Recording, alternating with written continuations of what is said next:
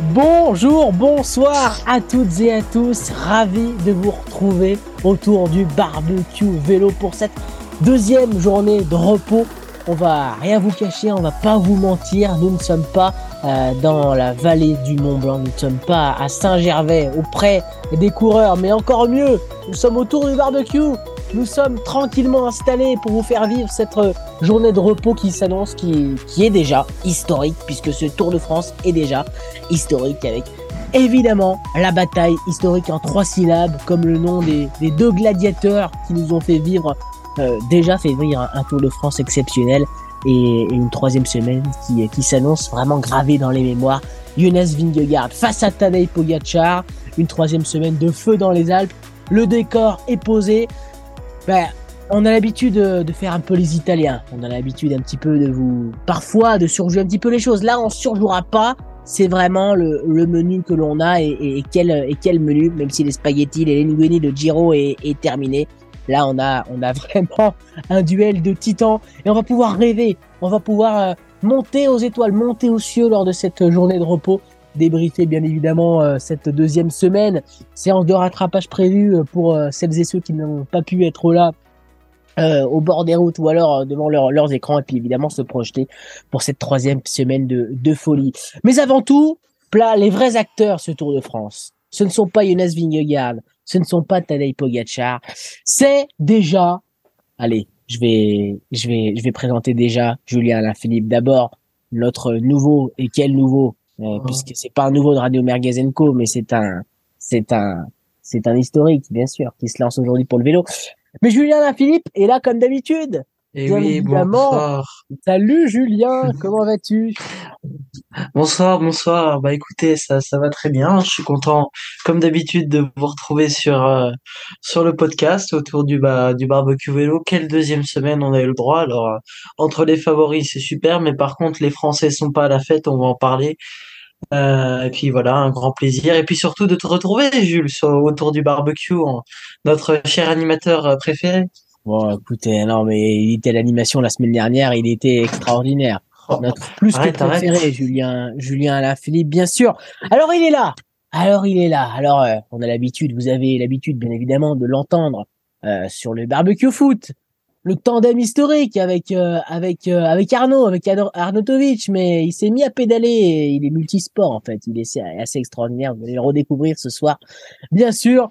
C'est Jean-René Bobard, c'est Jérôme le roi du stade d'habitude. Et ben là, il, s'est adapté forcément hein, au, au pédale et au, et au rayon. Jean-René Bobard, bonsoir. Eh bien bonsoir, merci, merci, merci. Bah écoute, euh, je suis très heureux d'être là. Alors évidemment, oui, j'ai. Alors ce sont mes, mes comment dire, mes cousins maléfiques hein, qui qui œuvrent sur ce le barbecue foot, hein, parce que évidemment, hein, le foot comparé au vélo, hein, c'est pas, c'est c'est rien du tout. Donc euh, non, moi je suis là pour parler, oui, comme tu le dis, de parler de d'efforts de de, de de ces de ces hommes qui, tels décisifs, grimpent la montagne pour la redescendre derrière. Hein, on se demande bien pourquoi.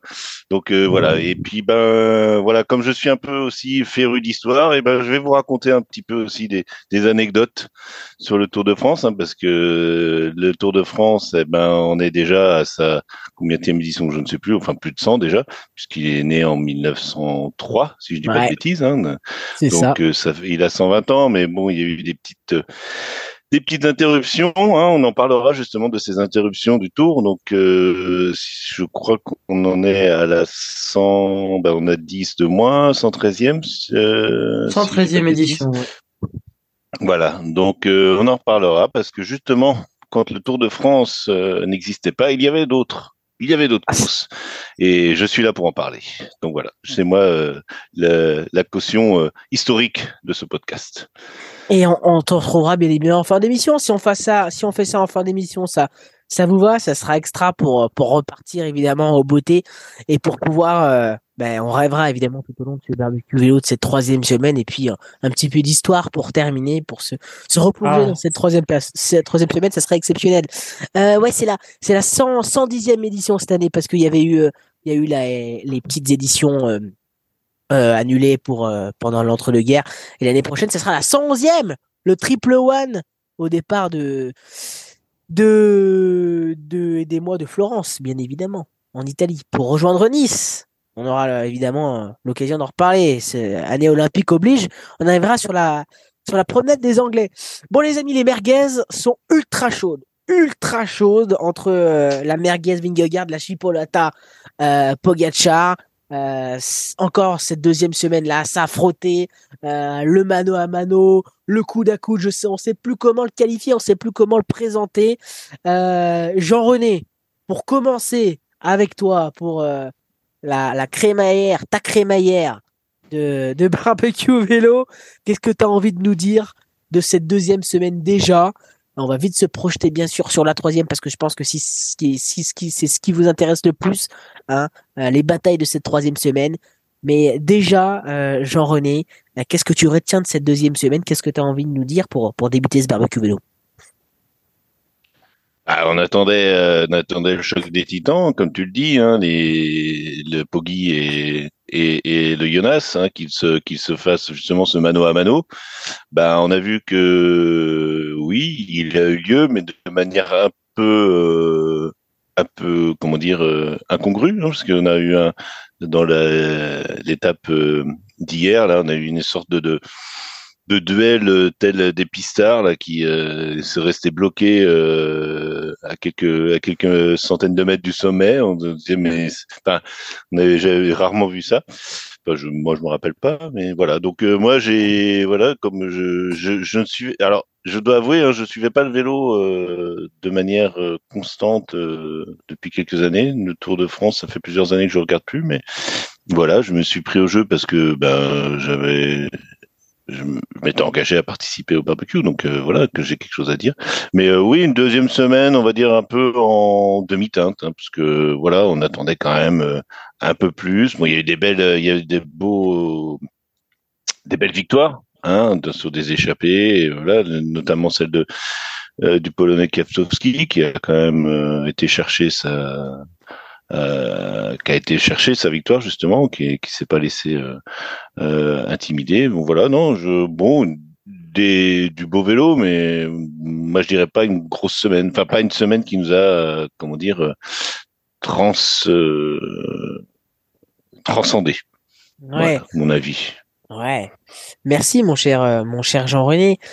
Julien, euh, c'est vrai qu'on s'extasie. Alors, je ne sais pas si, vraiment euh, dans, la sphère euh, du, vélo, on, s'extasie pour cette deuxième semaine du Tour de France, ou est-ce qu'on s'extasierait pas? Et je pense que tu auras le même, avis, même avis de ce côté-là, le même avis que Jean-René. Est-ce qu'on s'extasie pas plus pour ce duel entre Poggi et, et Vingegaard que sur cette deuxième semaine à l'état pur? Franchement, oui, c'est c'est le duel des champions. Hein, c'est il y a, y a pas d'autre mot. C'est c'est on les c'était les deux favoris annoncés, les les ultissimes favoris. Ils ont pas ils ont pas manqué à leur rôle. Les deux depuis le depuis le premier jour euh, s'attaquent sans cesse. Euh, quand c'est pas l'un, c'est l'autre.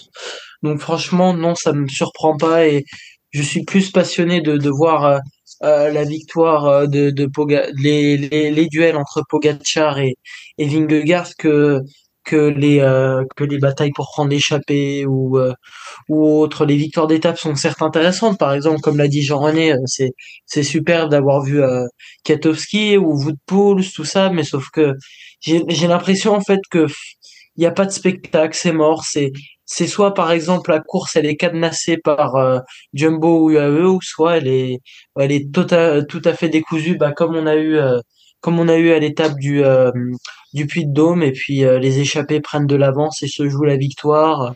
Et on a le droit au duel derrière entre Poggi et et, et Vingegaard. Il y a aucun aucun outsider annoncé qui a pu euh, tirer son épingle du jeu à part euh, Jane Lay qui a eu de la chance en échapper et qui a pu euh, profiter du maillot jaune et de la victoire d'étape.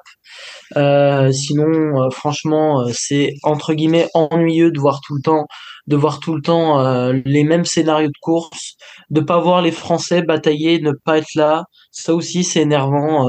de qui s'entêtent à jouer le classement général alors qu'ils ont plus aucune chance. bon, alors Romain Bardet malheureusement n'est plus de ce, n'est plus de de ce de ce tour et on pense fort à lui parce que on aime bien Romain et c'était le dernier vainqueur en au sommet de Saint-Germain-Mont-Blanc d'ailleurs, euh, Romain. Mais, euh, mais voilà, pourquoi s'entêter à aller, aller jouer un, un, pauvre top 10 euh, au classement général, alors qu'on pourrait faire comme Thibaut Pinot et aller tenter euh, d'aller chercher les étapes, ou même chose pour Julien Lafilippe, qui, qui tous les jours, même s'il a très peu de chances de réussir, bah, il va, il va tente, Julien, il tente. Hein. Voilà, il tente de chercher les victoires d'étape, même si on sait qu'il a du mal à, à, à suivre. Donc, franchement, oui, je suis de l'avis de, de Jean-René Ouais, on va, on va en parler bien sûr. On a un petit peu de tout dans cette deuxième semaine. On a eu euh, bon plus quand même dans ce début des Alpes des échappés qui sont allés au bout. Euh, Katowski au Grand Colombier, euh, au Woodpools aujourd'hui du côté de, de Saint-Gervais. Carlos Rodriguez s'était imposé à, à Morzine dans l'étape mm. de, de, samedi. Mm. C'est vrai qu'on a un petit peu de tout quand même, toujours évidemment au bon vouloir de du peloton et euh, de ce que veut faire euh, Tadej Pogacar et Jonas Vingegaard, de l'intensité aussi de leur bataille. Euh, juste euh, avant de, de, de redébriefer un petit peu cette deuxième semaine, vite se projeter sur la troisième, parce que évidemment on a beaucoup beaucoup de choses à dire. On a une troisième semaine de, de folie, on espère de folie à, vous présenter, et déjà évidemment euh, une troisième semaine qui sera historique, on peut déjà vous l'annoncer, parce que un duel comme ça entre un, un premier vainqueur sortant surtout du Tour de France, Vingegaard, et un, un, second de la taille en plus de la grandeur de Tadej Pogacar, ben, on n'en a pas vu souvent, et ça fait très très longtemps. Bah, ça fait depuis 2010, quoi, depuis Schleck, Schleck Contador. Ouais, euh, non, pardon, Evans. Ouais, même, même un petit peu 2011, euh, euh, ouais. c'est pour ça que je me encore. Non, moi, Schleck Contador, quand tu les vois batailler dans le tournoi Malais, tout ça, moi, je vois, je vois cette image, les deux, par exemple, quand on les a vus se disputer les bonifications en haut du euh, en, haut euh, de la alors je sais plus c'était quel col euh, mais quand tu les vois tous les deux se, carrément se mettre en mode hier. star comme ça. Voilà hier pour pour aller jouer dans la bah, ça va. Ouais, dans Jouplane voilà c'est ça. Ça m'a tout de suite rappelé Schleck et Contador qui qui se marquent et qui et qui sont qui sont ralentis dans le dans le tourmalet et qui se et qui se visent 2010 c'était quelque chose hein. Ouais, c'était quelque chose ouais c'est vrai, c'est vrai. Quoique le, le, plus petit écart reste quand même euh, entre deux coureurs. moi, je vous parle, je suis vieux, hein, j'ai vécu ça en direct. Euh, C'était entre Lemon et Fignon. Hein. C'est les 8 secondes, euh, les fameuses 8 secondes hein, de, de, Laurent Fignon qui était sûr de gagner le tour et, et qui pour 8 euh, secondes, bon, enfin j'ai lu quelques euh, quelques articles d'ailleurs de l'époque, euh, enfin notamment de euh, Thierry Marie, hein, qui rappelait que Greg Lemon et euh, pas Greg Lemon, euh, Laurent Fignon était quand même un sale con parce que enfin des histoires de primes etc. Enfin, non il y a eu un bel article dans l'équipe cette semaine aussi qui retraçait ça s'appelait Les grands parlent des grands. On a eu ça entre Fignon et les bah, c'était, oui, bah, ça devait être ça. Enfin, j'ai vu des extraits, moi. C'est Thierry Marie, hein, vous vous souvenez de ses, ses, ses, grands yeux bleus là. Enfin, c'était un, un, coureur assez élégant et euh, et qui racontait, bah, qui était équipier de Fignon et qui justement sur ce tour où Fignon leur disait bon, euh, parce que normalement le leader laissait les, les primes au laisse les primes à ses coéquipiers. Enfin, c'était et puis il avait dit non non, mais moi je vais euh, on va partager en neuf, hein, voilà, au lieu de partager en huit, enfin je sais plus, une histoire. Et qu'en fait il a eu du mal parce que lui était sûr de devenir champion, enfin de gagner le Tour de France. Et puis finalement, bah, il s'est retrouvé deuxième pour huit secondes. Hein, C'était voilà la grande époque de la France, euh, de la France qui finit deuxième et. Mais j'ai un peu l'impression que on est, on, on, revient dans le vélo à ce qu'on a connu dans le foot dans les années 80-90 quoi. Enfin, justement avant là, euh, c'est c'est ça de courir après euh, courir après après des victoires et après des victoires ou des places d'honneur. Enfin, comme euh, comme euh, l'a dit euh, Julien, c'est ce qui ce qui m'agace dans les équipes françaises, c'est que voilà, elles elles ne jouent jamais, elles ne jouent jamais les étapes à fond, quoi. Elles sont toujours là dans le calcul, alors que, enfin, enfin, on l'a vu cette semaine, quoi. C'est à un moment donné, mais allez, partez dans les échappées, je, organisez-vous, je sais pas. Surtout, euh, surtout qu'il y a aucun calcul à faire. À chaque fois, c'est pareil. Oui. T'as, t'as euh, Ben O'Connor qui lâche, qui lâche. Ensuite, t'as, t'en as, euh, t'avais par exemple Menties, même s'il est plus de encore du du tour, c'était tout le temps le même scénario. Et puis, quand il restait à peu près 8 8 10 coureurs qui restaient Hindley, Yates, euh, Yates, euh, Yates et euh, et euh, Félix Gall euh, dans le dans le peloton Mm. avec euh, Pitcock et Rodriguez, euh, t'avais David Godu qui lâchait. euh, donc euh, c'est Ouais, je, je, je trouve que c'est c'est nul euh, quand Mm. tu, tu tu dis que Romain Bardet par exemple, même si lui aussi il est plus de ce tour, il aurait pu il aurait pu il aurait pu aller chercher une victoire d'étape par exemple. On savait que le Puy de Dôme ça le faisait rêver, il était déjà un peu loin au classement général. Quand tu vois que l'échappée elle se joue de la victoire, bah tu te dis euh, il y a des regrets à avoir. Même chose pour euh, David Godu, là, ça commence à faire beaucoup. Euh, on le voit lâcher on le voit lâcher dans les, euh, dans les, euh, dans les cols avant même l'ascension finale. Bon, même s'il s'est rattrapé là aujourd'hui à Saint-Gervais, bah il est que dixième et puis il a plus de, il a plus de dix minutes quoi. C'est, c'est pas, voilà, même chose pour Guillaume Martin. Alors lui, il va dans des échappées, mais sauf que non seulement il joue pas la victoire d'étape, il pense déjà au classement général et en plus on sait pertinemment qu'il va se faire, euh, qu'il va se faire larguer euh, juste après qu'il va perdre son top 10. Donc non, franchement, c'est c'est complètement nul. Quoi. Il y a. Oui, et comment, euh, comment il, s- comment il s'appelle qui a fini, euh, qui a fini deuxième aujourd'hui euh, Van Aert. euh, Non, troisième, pardon. Le, Burgodo. euh, Ouais. ouais, qui, enfin, bah, j'ai vu son interview d'après. euh, bon, il, évidemment, il est un peu déçu parce que, Bah, mais Ça fait une deuxième place plus une troisième, quoi. Ouais, ça fait. ouais, Ah et- ouais, il mais, mais, deux. mais en même temps, euh, enfin. Il dit il a tout donné, il a tout donné, mais euh, enfin je sais pas, c'est c'est toujours euh, l'impression là il manque euh, il manque quelque chose. à- Non mais enfin les autres euh, Ouais, les autres coureurs, c'est- euh, vrai qu'on a qu'on empile quand même deuxième à part Victor Lafay. Heureusement qu'il est là, Victor. Euh, on fait beaucoup de Ouais, deuxième, troisième mais place. Hein.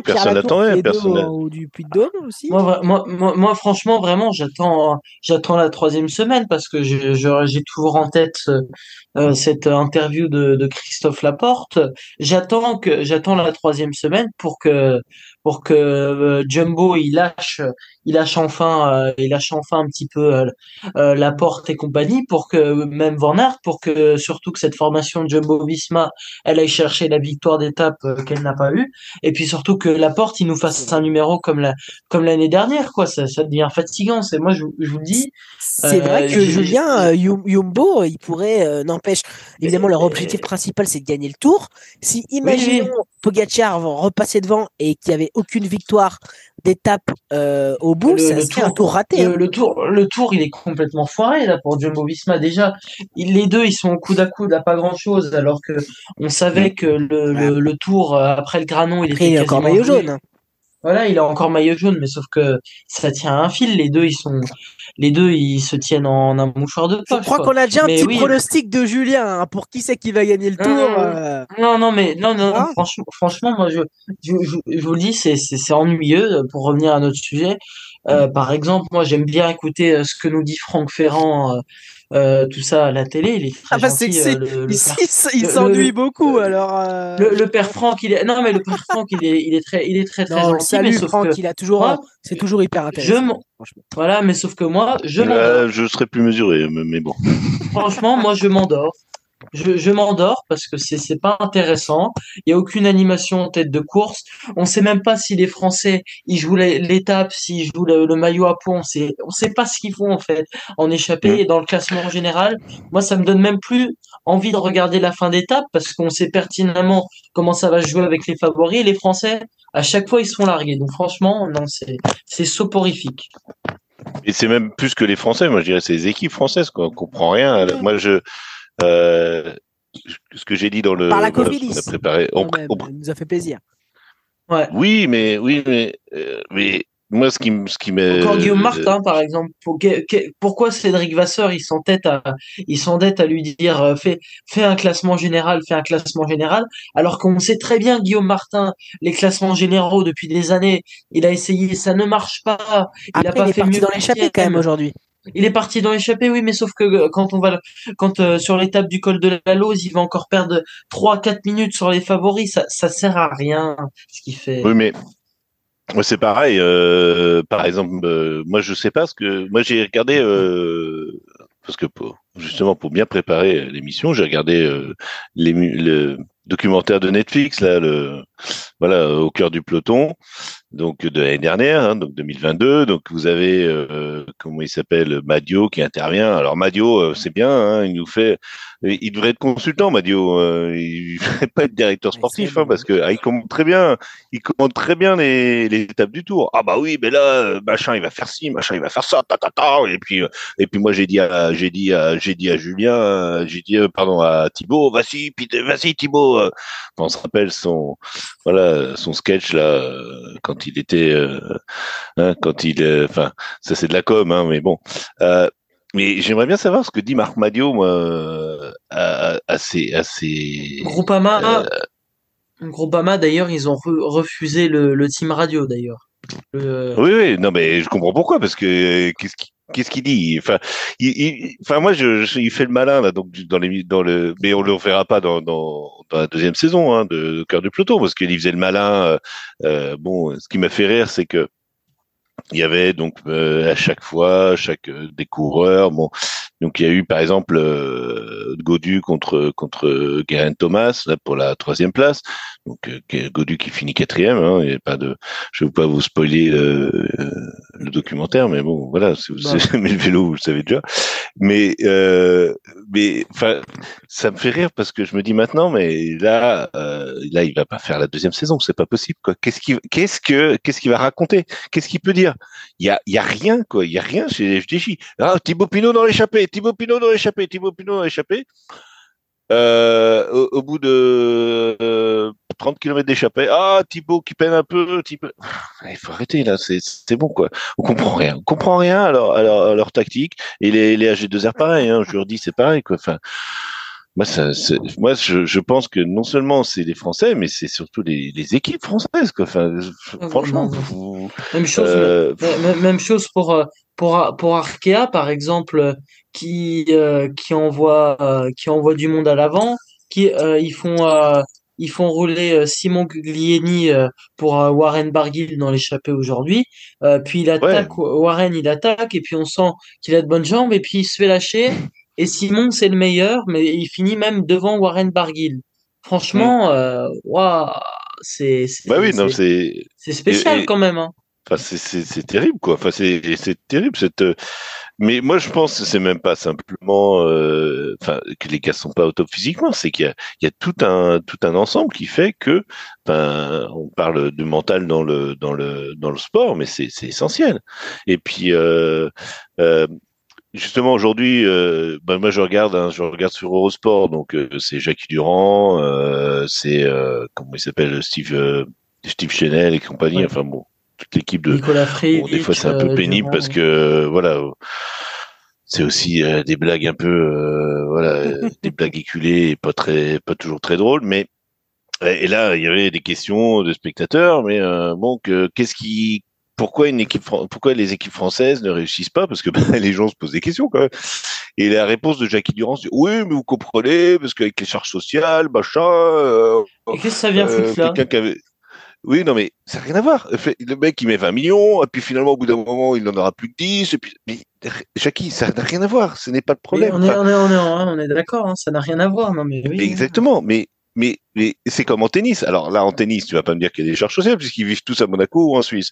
Et en tennis, les Français sont aussi nuls. Enfin, c'est, c'est, moi, ce qui me, ce qui m'hallucine, c'est cette espèce de, de, de, de, déni, euh, de ne pas voir où sont les problèmes, quoi. Et, je pense que comme en foot, euh, à un moment donné, euh, bah ouais, faut regarder, faut regarder ce qui se passe à la base, c'est-à-dire dans les équipes, dans la préparation des joueurs, des, des joueurs, des coureurs, pardon et aussi euh, la manière de, enfin, de savoir euh, est-ce qu'il faut, est-ce qu'il faut aligner autant de coureurs français sur le Tour de France?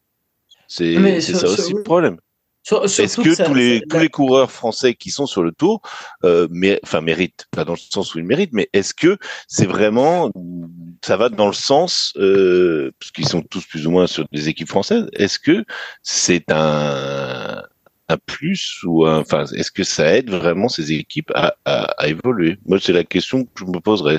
Enfin, je sais pas ce que vous en pensez, mais Julien. Ah, euh, bah écoute, euh, quand tu vois par exemple euh, l'équipe l'équipe euh, AG2R qui aligne Ben O'Connor euh, et puis avec avec eux Félix Gall.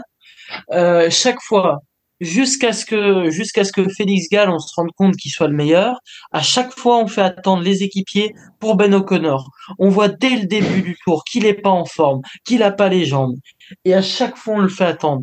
Il y a un moment Ben O'Connor, euh, il est parti une une fois en échappé, il a fini troisième, mais laisse-le. Laisse-le, ça sert à rien de t'entraîner à, à vouloir jouer le top 20 ou, ou tenter de le refaire. Laisse-le. Euh, Il y a des moments aussi, et puis ça me, euh, ça me, ça me, ça me, ça me fait quand même euh, penser. Quand tu, quand les coureurs, ils ont les oreillettes, mais il y a quelques fois, en- enlever les oreillettes, je sais pas, mais les directeurs sportifs, parfois les directeurs sportifs français n'ont pas le niveau. C'est, c'est comme euh, les Ah mais directeurs voilà, quand tu vois un mec comme Mauro Gianetti, ça c'est un vrai directeur sportif chez UAE. Il sait qui est le leader, tout ça. Euh, le coup de com qu'il te fait en début de Tour de France avec Adam Yates, euh, avec Adam Yates, il est incroyable. Quand tu tu dis il y a deux leaders, sauf que Adam Yates, bah, il se retrouve au, à la bataille avec euh, avec euh, Carlos Rodriguez pour jouer le podium. Donc ce qui pourrait faire euh, ce qui pourrait faire un Pogacar, deux Vingegaard, trois euh, Yates.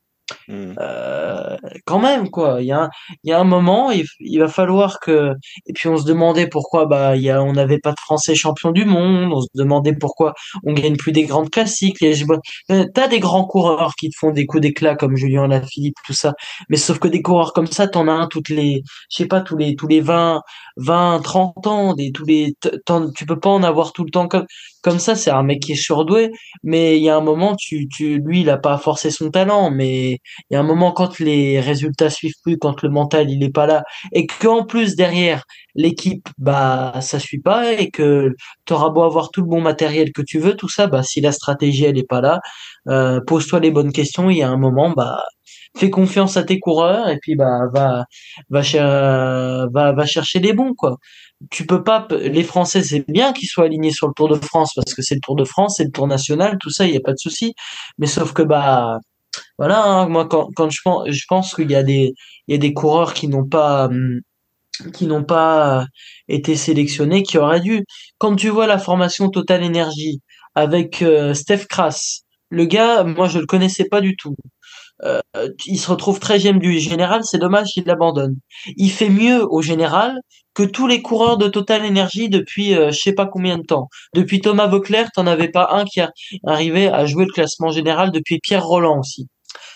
C'est quand même assez incroyable. Donc il y a un moment, peut-être arrêter de, de se concentrer sur la formation française parce que quand tu vois Christophe Laporte qui est le meilleur français depuis euh, depuis des meilleures années bah chez Cofidis il faisait de la merde excusez-moi du terme.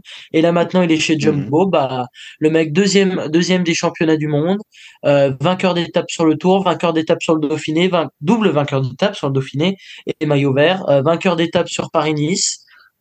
Voilà il y a un moment posez-vous les bonnes questions Oui, puis quand tu vois, quand tu parles, tu dis, tu parles de Total, euh, Total Énergie, euh, enfin, par rapport à Jumbo Visma, euh, au niveau, au niveau euh, argent, je pense qu'ils peuvent en mettre beaucoup plus que la Jumbo Visma. Hein. Bah, Total, c'est quand même un sacré, un sacré sponsor, quoi, on va pas se mentir. Bah, c'est, c'est voilà. Donc, ouais, oui, mais c'est, c'est comme, euh, comme quand on, enfin, moi, ça me fait, là, le, le, le Tour de France se transforme un peu au, au- alors, euh, un peu comme, euh, comme Roland Garros, quoi. Ça devient un peu comme Roland Garros euh, au, au fil des. Alors, évidemment, les, les coureurs n'abandonnent pas, mais c'est un peu, bah voilà, il, il n'y a plus de Français sur à Roland Garros au bout de la, de la première semaine. Bientôt, ce sera au bout de trois jours. Il y aura plus de Français. Enfin, Au deuxième tour. et là, c'est de dire, bah, au bout de, voilà, on arrive au bout de deux semaines de course. Est-ce qu'on voit une victoire française? Hmm, On aurait vu, oui, dans les. Là, il y avait justement, enfin, ça me fait rire parce qu'il y a euh, un gars sur Twitter là qui, qui, qui, qui met tous les matins, enfin tous les jours, euh, un drapeau avec avec Thibaut Pinot. Évidemment que dans les Alpes, on attend Thibaut Pinot. Tout le monde attend Thibaut Pinot, mais Mais- Thibaut Pinot, il a l'âge de ses artères. euh, Thibaut Pinot, il est et et Et, ça m'a amusé. Surtout qu'il a fait un Giro monumental et qu'il a fini ça voilà. du général avec euh, le, le, classement du meilleur rappeur. Euh, ça fait depuis 1800, 1998 qu'on n'a pas eu le droit à un doublé de Giro Tour de France. Époque très très très très sombre du dopage. Euh, 1998, euh, Pantani. Euh, je vous cache rien. Alors j'ai du respect pour Fantani et tout ce qu'il a, tout ce qu'il a fait pour le vélo, mais sauf qu'il n'était pas tout net, hein, le, garçon. Voilà, on va pas se mentir. Euh, donc il y a un moment, bah quand tu vois Christopher Froome, même chose, c'est un excellent coureur. Bah il n'a pas réussi en 2018 à le faire, le doublé de Giro Tour de France. Donc Thibaut Pinot, bah moi je suis pas surpris de ses, ses places d'honneur entre guillemets qu'il arrive à faire sixième, cinquième, tout ça, mais qu'il n'arrive pas à gagner une étape. Franchement, ça me ça me surprend pas. Mais justement, il disait dans le. Excuse-moi. Vas-y, vas-y. Non, juste pour finir avec Thibaut Pinot, c'est qu'il disait dans le documentaire, là, par rapport à 2022, euh, c'était assez. Euh, c'est assez. assez euh, euh, assez intéressant au niveau du, du, du, du caractère du bonhomme parce qu'il est c'est quand même une personne euh, très attachante hein, qui est c'est je pense le, le coureur le, le, le, plus aimé du peloton par les Français et il disait bah des fois j'aimerais être moins aimé mais être plus performant. ouais, ouais, c'est ça. C'est, c'est hallucinant, quoi. Enfin, c'est de se dire, mais, mais, vas-y, quoi. Enfin, c'est, c'est fou, quoi. Et euh, il se dit, enfin, le gars, il a, il a du mal à, à, à, à vivre avec ça, en fait. C'est compliqué. Compliqué, hein. c'est très compliqué d'être euh, un coureur français, mais bon. Voilà, on va pas faire. Euh, on espère qu'on va les. Qu'on va je pense qu'on les a assez taillés comme ça, les Français. Avec brio dans les mais, Alpes. Mais, mais je taillerais plus, comme tu le dis, les directeurs sportifs que, que les coureurs. Hein. C'est, ça reste quand même les directeurs sportifs qui sont hein, aux manettes, justement. C'est pas, c'est pas les coureurs qui décident, c'est les, directeurs. Donc. Euh, bah, oreillette, quoi. Hein, voilà, ouais, oreillette, voilà. encore une fois. On les embrasse.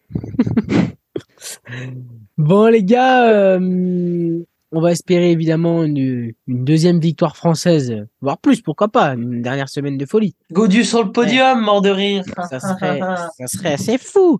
Mais juste pour, euh, pour clôturer un petit peu notre chapitre sur la, sur la deuxième semaine, euh, après on va, on va déjà, euh, on va déjà se reprocher sur la troisième. Je précise juste qu'on enregistre le, le dimanche soir. Hein. Vous écoutez ce podcast le, le lundi, évidemment, avant de, de repartir sur les routes du Tour de France pour cette troisième et dernière semaine, mais on enregistre le, podcast le dimanche soir. Si des fois on dit l'étape d'aujourd'hui, l'étape d'hier, c'était par rapport à dimanche, quoi. Voilà, petite précision. Euh, juste pour euh, voilà, petite. Ah, j'ai mon, j'ai un petit retour dans, dans l'oreillette. Je sais pas si c'est si c'est normal. Je m'entends, voilà. J'espère que vous m'entendez toujours. Euh, oui. trois, trois Espagnols. C'est le directeur sportif du podcast qui te. c'est Louis. En qui t'envoie les consignes. C'est Louis. Non, arrêtez. On arrêtez. dédicace à Louis. c'est Louis qui me dit plus vite, plus vite. Passez, Oui, passez à la suite. Passez à la troisième semaine. Et ben là, on va pas l'écouter. On va finir sur la deuxième quand même. Hein. On va commencer un truc, on le finit. Enfin bref, euh, sur ces 1, 2, 3, 4, 5, 6 étapes euh, de cette deuxième semaine du Tour de France 2023, on a quand même trois vainqueurs espagnols. hein. On a euh, Ouais. Peyo Bilbao, on a Rodriguez, euh, et Carlos Rodriguez, euh, chose qui était pas arrivée depuis un moment. Ça faisait combien de temps qu'on n'avait pas eu un vainqueur des Espagnols sur le 2018. Tour, euh, Elio, Depuis Omar Friday en 2018 Ouais. qu'on n'a pas eu le droit à une victoire espagnole. Et Omar, Omar Friday d'ailleurs qui est sur ce Tour de France euh, dans la formation Ineos. Qui se met pas trop en valeur, euh, Omar Friday. Hein, Bah, il euh, était dans l'échappée, mais sauf que bah il est, il est au service de Rodriguez et compagnie. Alors, voilà. Oui, c'est vrai. c'est Et vrai, il avait gagné à l'époque, il était chez, chez Astana à l'époque. Mais il aurait pu prendre quand même une petite échappée, Omar. Plus d'échappée, Omar Friday, je trouve. euh. Il y a des profils qui Oui, auraient oui, pu bien bon, le après. convenir. Bon, écoute. Après, franchement, la formation Ineos, elle est pas à plaindre. hein. Son, Ah, son tour, il est complètement réussi. La, Ah, la je- je crois qu'on va en parler parce que. C'est vraiment une, une très très très belle, euh, Oui, un oui. très beau Tour de France pour Ineos. Hein. Ah On va non, en parler, bien sûr. Ah, ah, juste pour. euh, Et c'est pas fini ouais. en plus.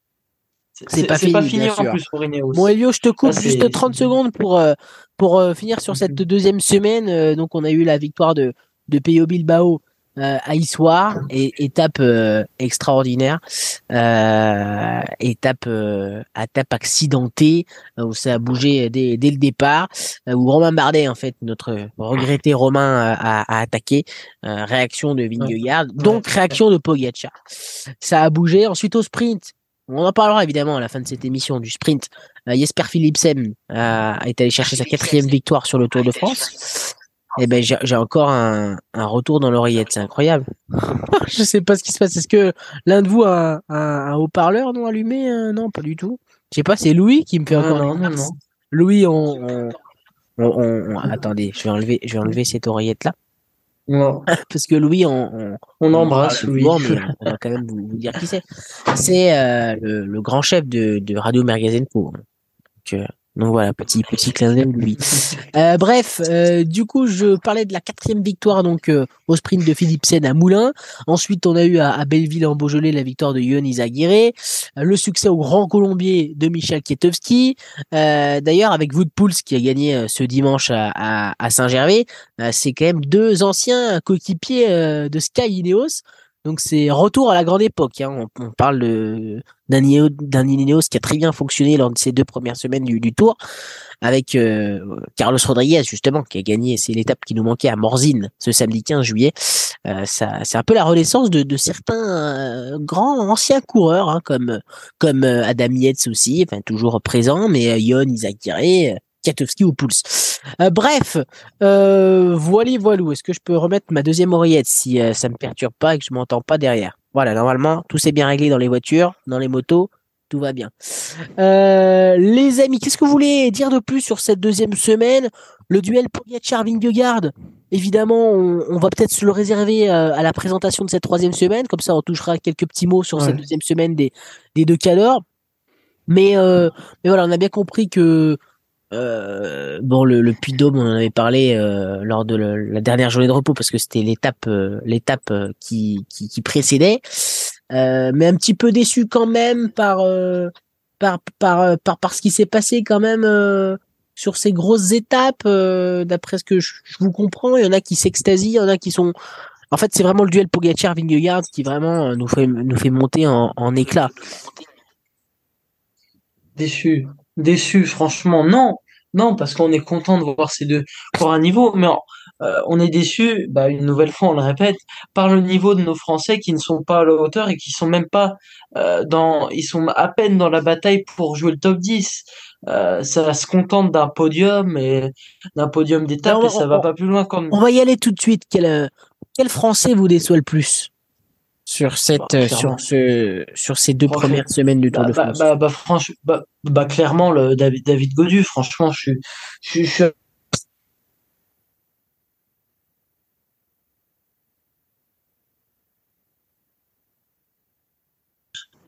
a tout de suite annoncé euh, a annoncé la couleur et Madio a dit je veux jouer le podium mais il y avait l'équipe pour avec Thibaut Pinot qui s'est mis euh, au service de David quand il l'a pu avant de partir deux trois fois dans les échappées. Mais par exemple, bah, peut-être que pour cette formation, il y a regretté le, le départ d'un Arnaud Desmar, par exemple, qui n'a pas pu se, qui n'a pas été sélectionné. Alors, il y a un grand Jesper Philipsen, on est d'accord. Euh, ça là-dessus, on peut pas lui enlever. Il a quatre victoires d'étape, mais sauf que on sait jamais. Bah, Arnaud Desmar, euh, c'est quand même un coureur euh, qui a de l'expérience, qui qui est monté petit à petit en puissance dans la saison, bah, il y a peut-être à regretter en fait que qu'il ne s'aligne pas sur le Tour de France et la Groupama FDJ bah, a, ne, à mon avis, à moins d'un grand retournement de situation, par exemple sur le col de la Lose, euh, David Godu qui prend une échappée ou Thibaut Pinot transcendé par l'émotion et qui se dit oh j'ai rien à perdre. Et puis comme euh, comme euh, à l'Alpe d'Huez en en 2015 bah il va chercher la victoire dans ses terres natales dans les Vosges au, au Markstein. Mais euh, franchement et peut-être Stéphane Kung à la rigueur qui va batailler pour le qui va batailler ça, pour aller ça serait exceptionnel euh, au Markstein le hein, chrono. mais mais mais franchement bah, en général la la Groupama FDJ me déçoit. Et puis un autre français aussi qui est décevant bah c'est Julien Alaphilippe on le pensait de retour euh, de, de retour euh, de retour à, pas à son plus haut niveau parce qu'il le retrouvera jamais ça ça va être très compliqué. Il a quand même plus de 30 balais le le l'artiste mais sauf que hum, il est quand même très décevant. On le on pensait revenir en forme et pouvoir euh, jouer pouvoir batailler avec les plus forts en par exemple en au, grand départ du Pays Basque qui lui convenait très bien. On pensait aussi de voir sur les étapes pour puncher, tout ça, baroudeur, bah il est il est là mais dans le top 10, il y a rien de plus. Donc euh, très déçu, très déçu franchement. Jean-René Ouais, et puis euh, comme tu dis, non, mais euh, l'âge en plus euh, n'a rien à voir là-dedans parce que, enfin, euh, quand on voit le vainqueur du jour, euh, 35 ans, ouais. c'est 30, 35, 36, ouais. Ouais, 35. euh, 35, oui. oui. bah, Katowski, enfin, il y a, y a des, y a des vieux coureurs dans, dans les, dans les, dans les vainqueurs d'étape. Donc, euh, Ah, moi, je, je, enfin, ouais, à la Philippe, 30 ans. Euh, Thibaut Pinot, c'est à peu près pareil, c'est 30, 31 ans. Enfin, il y a, il y a 33, je raison, crois, quoi. Enfin, Pinot. pour- 33, ouais, mais, mais quand bien même. Enfin, co- comment, euh, voilà, des gars euh, plus âgés euh, peuvent aller chercher. Moi, je pense, oui, non, c'est, c'est décevant parce que, parce que, parce qu'on sent qu'il n'y a pas de, il n'y a pas de cohésion derrière, il n'y a rien, quoi. Enfin, là, on a vu, ouais, on a vu à la Philippe, on dit, ah, super, Julien est dans les, est là. Et puis, euh, puis, au bout d'un moment, ben, on, voilà, on s'endort un peu, on regarde, euh, on fait autre chose, et puis d'un coup, ah bah, merde, il est plus, il est Ah, où? tou- oui, c'est toujours pareil en fait avec lui. Parce C'est, qu'on c'est- voit. il y a voilà, on une le pub, là, on est sur Eurosport, il y a une pub, et puis, bah, d'un coup, ah, bah, euh, Julien Alaphilippe lâché. C'est, enfin, j'ai l'impression que quand je regarde les, les, les commentaires du tour, c'est, ah, bah, un tel, euh, un tel est lâché, un tel est lâché. Ah, bah, un tel, ah, bah, ah, il, il, il essaie de revenir. Ah, bah, super. Il fait les, euh, il a fait les efforts et, ils font tous les efforts. Enfin, au bout d'un moment, c'est, ouais, c'est pénible, quoi. Mais, mais voilà, on va, comme tu le dis, euh, peut-être que, euh, peut-être que oui, du côté des Vosges, là, bah, c'était déjà, euh, si je dis pas de bêtises, parce que justement, moi, je, je parle sous votre contrôle hein, et sur ce que j'ai regardé, mais ce que je mélange un peu tout peut-être. Mais c'est l'année dernière, euh, Thibaut Pinot qui était, euh, il y avait l'étape aussi dans les Vosges. euh, Oui, à la planche, à l'arrivée à la super planche euh, des belles Voilà. des- Ouais. voilà. Et euh, oui, bah si, si voilà, s'il va chercher, euh, est-ce que c'est là qu'il ira chercher euh, enfin euh, sa victoire d'étape? Et ça, ça sauverait un peu euh, le, le ouais le, le tour un peu Catastrophique, oui, catastrophique. des de, de, de, des- FDJ. Ouais, ça c'est sûr. Mais euh, voilà. Bien sûr. Euh, juste pour vous faire le, le top 20 du, du classement général avant de parler de cette, cette troisième semaine et des Ineos peut-être juste avant. Euh, le top 20 Ah, avec évidemment le maillot jaune sur les épaules de Jonas Vingegaard. 10 secondes derrière Tadej Tadej Pogacar. Euh, ah, je me réentends encore dans les oreillettes, c'est pas possible. Carlos Rodriguez est à des années-lumière, il est à 5,21. Le l'Espagnol d'Ineos. Ensuite, Adam Yates, euh, quatrième euh, à, à 5,40. Yann Hindley, euh, qui complète ce top 5. Seb Kuss, dont on va parler aussi, euh, l'américain. Sixième, Peyo Bilbao septième, Simon, Thie- Simon Yates euh, huitième, David Godu neuvième, euh, la dixième place pour Guillaume Martin, Félix Gall est onzième, Tom Pitcock douzième, Thibaut Pinot treizième, Michael Landa quatorzième, Emmanuel Bourman quinzième, Jonathan Castroviro 16e, Maïka 17, Harper 18, Kelderman 19 et euh, Cyril Berthet est euh, 20e. Clément Euh, Berthet. euh, Clément Berthet, pardon, qu'est-ce que je raconte? Je me disais bien qu'il y avait un, un- un- un- une couille dans le pâté, comme on dit. Euh, bref, les Ineos, les amis. Je voudrais vous entendre sur les Ineos parce que on, on- on en a déjà parlé. Il y a cette euh, quatrième place, euh, cette troisième place, pardon, de, de Carlos Rodriguez. Euh, D'ailleurs, un petit hommage à un autre Espagnol qui s'appelle Carlos, c'est Carlos Alcaraz, hein, qui a remporté Wimbledon Oh, Ah oui. euh, oh, Berk, lundi, euh, Berk. lundi hier. bah quoi, c'est mieux que c'est mieux que Djokovic. Excusez-moi. Ah bah non, Novak. non, tu- tu- Ah bah si. Ah bah non, Team Ah. Djoko. hein. Ah, bah, tennis. C'est pas ici. Ben ouais, Ouais. c'est ça. Voilà. Petit duel, petit du- duel de tennisman. Bref, euh, les Ineos. En même temps, il y aurait, il y aurait, euh, il y aurait une idée des Français. euh, voilà, on serait un peu Voilà, d'accord sur la place ça. des Français Voilà. dans le clair. barbecue tennis. E- Exactement. Les Ineos, avec donc Carlos Rodriguez troisième, le, le leader pour l'instant du, du monde à part, et les deux victoires hein, de, de Kwiatkowski euh, au Grand Colombier et de, et de, de Rodriguez le lendemain à, à Morzine. Euh, pour l'instant, c'est euh, un tour parfait pour les Ineos qui étaient habitués à gagner, évidemment dans les années 2010. Euh, mon cher euh, Julien, euh, pour l'instant, ils font la course parfaite, on a Mhm. l'impression. Ah, euh, la course parfaite, oui et non, euh, dans le sens qu'on a, on a, on a on a, on a douté du leadership. Euh, on a déjà, on a vu Tom Pitcock, puis Alcaraz, puis Pitcock. Et puis, euh, c'est seulement maintenant bah, qu'on voit que Pitcock, euh, ça reste quand même un, ça reste quand même un jeune coureur comme Rodriguez, mais que c'est pas un pur grimpeur. Et que bah il est, il est mieux dans le rôle d'épauler Carlos Rodriguez. Mais franchement, oui, c'est un tour exceptionnel pour Ineos. là, ils viennent de te faire mais le coup du siècle.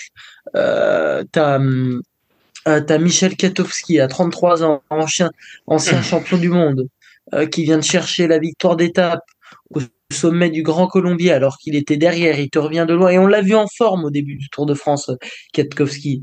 Euh, et qu'il a, il a aucun résultat. Et pendant le Tour de France, bah, il se transcende et il se, et voilà, il arrive à, remporter une victoire de prestige, la deuxième, euh, pareil que la deuxième de sa carrière sur le Tour de France. Et oui, pareil que, pareil que Woodpools, ancien de la maison euh, chez Ineos. et puis le lendemain, bah, t'as qu'à euh, Carlos Rodriguez euh, qui vient de chercher la victoire d'étape euh, d'une main de maître face à Poga et franchement, c'est et qui prend la troisième place du général par la même occasion. Franchement, c'est c'est juste beau. Là, on a l'impression de revoir les, on a l'impression de revoir le, la grande la grande formation Ineos d'antan qui qui se joue qui se joue le classement général et en même temps les victoires d'étape. Sauf que là, euh, sauf que là, bien évidemment, il y a deux, euh, il y a deux monstres, euh, il y a deux monstres qui qui qui sont au-dessus du au-dessus du lot et qui ne peuvent pas et qui ne peut pas rattraper. Mais franchement, là, Ineos, ils me surprennent. on a parce que ça faisait longtemps qu'ils avaient pas qu'ils avaient pas été si actifs sur un grand tour. Et puis on si ce n'est le Tour de France d'ailleurs en plus. Et puis on voit deux équipiers qui font plus que le travail. Euh, Adam Yates qui a cru euh, aller rechercher la, troisième place aujourd'hui, euh, qui finalement est, est, quatrième exactement. Adam Yates qui a remporté la première étape du tour, premier maillot jaune, qui est quatrième, qui est évidemment encore dans, dans la lutte au podium. Ça va être compliqué évidemment hein, parce que il y a, il y a Carlos Rodriguez euh, qui est devant et qui euh, est vraiment, euh, vraiment très très fort et, et qui lui est un leader désigné, donc il n'a pas à se sacrifier pour pour pour un autre coureur. Donc c'est évidemment plus facile à chaque fois pour les pour les leaders, à part s'il y a un coureur dans une forme absolument éblouissante qui emmène. Et c'est le cas d'Adam et c'est le cas aussi de Sepkus, mon mon cher. Oh. Mon, mon, cher Julien, je, je, je, continue avec toi avec Sepkus parce que Vraiment, c'est un, un de tes coureurs euh, favoris. Euh, tu le disais euh, évidemment tout au long du Giro, il a fait un Giro exceptionnel. Il a aidé Primoz Roglic à remporter le Tour d'Italie. Et là, il est encore là, Sepkus. Bah, c'est assez Sixième du général, hein, quand même, à ce niveau. Voilà, sixième du général en étant équipier, bah, un peu comme Adam Yates c'est un lieutenant de luxe. Bon après lui son rôle il est tout désigné, il est pas là pour jouer le général. Euh, c'est bien pour lui s'il fait sixième ou quoi, mais c'est lui son but c'est d'épauler Vingegaard, d'être le dernier rempart avant euh, avant que euh, avant que y ait les attaques de Pogachar ou une attaque de Vingegaard. Mais c'est franchement formidable hein, ce qu'il fait. Hein. Il nous il, nous rappelle un Taylor Hamilton ou un ou un ou un Levi Lefeimer ou un Floyd Landis pour euh, pour épauler Lance Armstrong par exemple. Alors euh, époque époque sale encore une fois du, du dopage tout ça mais sauf que cette queue c'est impressionnant ce qu'il fait franchement. C'est c'est juste c'est juste beau de voir ça c'est un rouleau compresseur. Euh, il serait j'en suis sûr que s'il avait sa carte à jouer sur un grand tour mais je pense que le, le gamin là il serait bah, il serait capable de, de remporter de remporter l'étape, hein, de, de, remporter un grand tour. Euh, le contre-la-montre le bloquerait quand même un petit peu. Ouais, le, le et encore, il est pas mauvais, hein, c'est un, c'est un bon rouleur, c'est parce que il est pas exceptionnel, mais... il limite la casse. Ouais.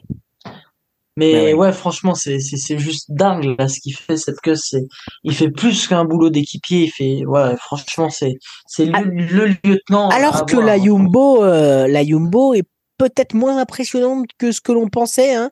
Euh, il y, a, y avait aussi des sacrés grimpeurs quand même au, au, programme. Hein. On, avait, euh, on avait Van Barle, qui on sait peut très bien se débrouiller même très haut en, montagne. C'est vrai que bon, gros gros, gros n'importe quoi. On, a, on avait qui aussi qui pouvait bien bien bien monter finalement en fait chez chez Yumbo il y a alors évidemment, euh, Tish voilà. Il y, a Tish Benoît qui grimpe bien aussi, mais c'est vrai qu'on n'a pas forcément de de purs grimpeurs comme chez UAE avec avec Yates, avec Maika, avec Solaire. On n'a pas forcément ça. Est-ce que ça peut être aussi une, une limite, euh, mon cher Jean-René, pour cette formation Jumbo Visma, de pas avoir de, de grimpeurs euh, au niveau de d'UAE On sait que voilà, UAE peuvent plus facilement faire péter. Euh, bon, il y a, y a Sepkus, il y a Van Aert aussi chez, chez Jumbo qui, arrive. Mais c'est vrai qu'on a l'impression que voilà, on peut plus, euh, on peut plus avec aider Pogachar à lancer, euh, avec notamment à Yates, qui, on a vu, ça fait plusieurs jours qu'on voit un petit signe en haute montagne. Pogachar qui dit à Yates, ça y est, tu peux faire péter. Et puis Yates peut aussi jouer les troubles faits en, en allant, en allant aussi jouer un petit peu entre guillemets sa carte personnelle, qui cache un petit peu derrière un signe de euh, voilà de, de, de, force quoi. Ce qui est le problème, c'est que Vingegaard se retrouve toujours, enfin se retrouve souvent euh, le dernier coéquipier, c'est Sepkus et il y a plus euh, il y a plus personne. Et alors que par exemple comme aujourd'hui, Pogacar avait encore devant avait Yates, avait Solaire. D'ailleurs, j'ai pas trop compris. Enfin, j'ai pas trop compris. La, enfin, il a voulu attaquer, mais comme disaient les commentateurs, bah oui, il, il pourrait attaquer parce que il a, et d'ailleurs ils l'ont pris en tenaille, hein, euh, euh, Vingegaard, mais il s'est pas laissé impressionner. Euh, il avait des coéquipiers euh, pour finir l'étape et pouvoir justement euh, maîtriser euh, Vingegaard et aller chercher ce qu'il a essayé de faire. Hein. Mais bon, l'autre s'est pas laissé parce qu'il, ouais, il finit souvent euh, il finit souvent sans, sans coéquipier. Euh, enfin, je parle de Vingegaard. Donc euh, oui, c'est on, on, voit que Kess est, est, indispensable. Enfin, franchement, euh, ouais. euh, là, s'il était tombé au moment où il y a eu le, euh, enfin, je sais plus, c'est qui qui est tombé de la jumbo. Il y a, quand il y a eu le l'accrochage, là, il y a eu plusieurs D'ailleurs, Vingegaard s'en est sorti un peu ah oui. euh, euh, de manière enfin, acrobatique. Mais euh, voilà, c'est, euh, c'est, c'est, je pense que c'est un peu plus compliqué pour euh, pour la jumbo euh, d'avoir des coéquipiers tout au long de l'étape, enfin, jusqu'au bout, quoi. mais voilà, il va falloir qu'à un moment donné aussi, Pogacar se serve de ses coéquipiers. Enfin, se sert vraiment de ses coéquipiers pour aller chercher euh, les secondes qui lui manquent, enfin le temps qui lui est. Parce qu'on va peut-être en parler, mais je suis pas sûr que sur le contre-la-montre, il va récupérer du temps, euh, le Poggi. Euh, souvenez, souvenons-nous euh, le contre-la-montre de l'année dernière. Hein, euh, Vingegaard ralentit pour, bah même c'est de même laisser le luxe de ralentir pour laisser gagner Van Aert. Euh, donc, euh, je sais pas. On va peut-être en parler du contre-la-montre, justement. Bah ouais, ouais, ouais, c'est sûr, entre Passy et Combloux. C'est euh, mardi, hein, c'est demain si vous écoutez ce, ce, podcast, ce barbecue vélo lors de cette journée de, de repos du, du lundi 17 juillet. Euh, juste, Julien, avant de parler effectivement de cette troisième semaine de ce programme alléchant qui nous attend, dans cette lutte entre Poggi et, on a l'impression vraiment de d'assister à un match nul euh, depuis le départ.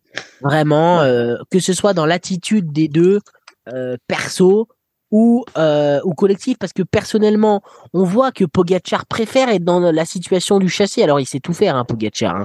Hein. Il saurait aussi aller, s'il était en posture défensive avec le maillot jaune, aller défendre son maillot, essayer de, de, de, de, de, grappiller des secondes, mais là, on a l'impression que ça lui va encore mieux à cette, euh, l'impression que c'est tout, tout est fait pour que ce Tour de France soit grand et assez incroyable parce que on a Vingegaard euh, qui euh, est entre guillemets meilleur, on le pense meilleur dans une posture défensive où faut suivre, où faut être bon dans l'effort régulier et Pogacar justement l'inverse, qui revient de blessure, on a l'impression qu'il est de mieux en mieux, euh, qui, qui, qui voilà, euh, est monté en puissance, on a l'impression, dans ce Tour de France, et qui est vraiment euh, offensif. Et on a l'impression que dans la stratégie des deux formations, on est un petit peu aussi dans, dans un match nul, c'est-à-dire que un jour, c'est les Jumbo qui, qui, qui roulent et qui veulent faire exploser la course.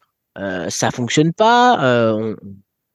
On, parle aussi du, grand Colomb, on parle notamment du Grand Colombier. C'est passé aussi dans d'autres étapes.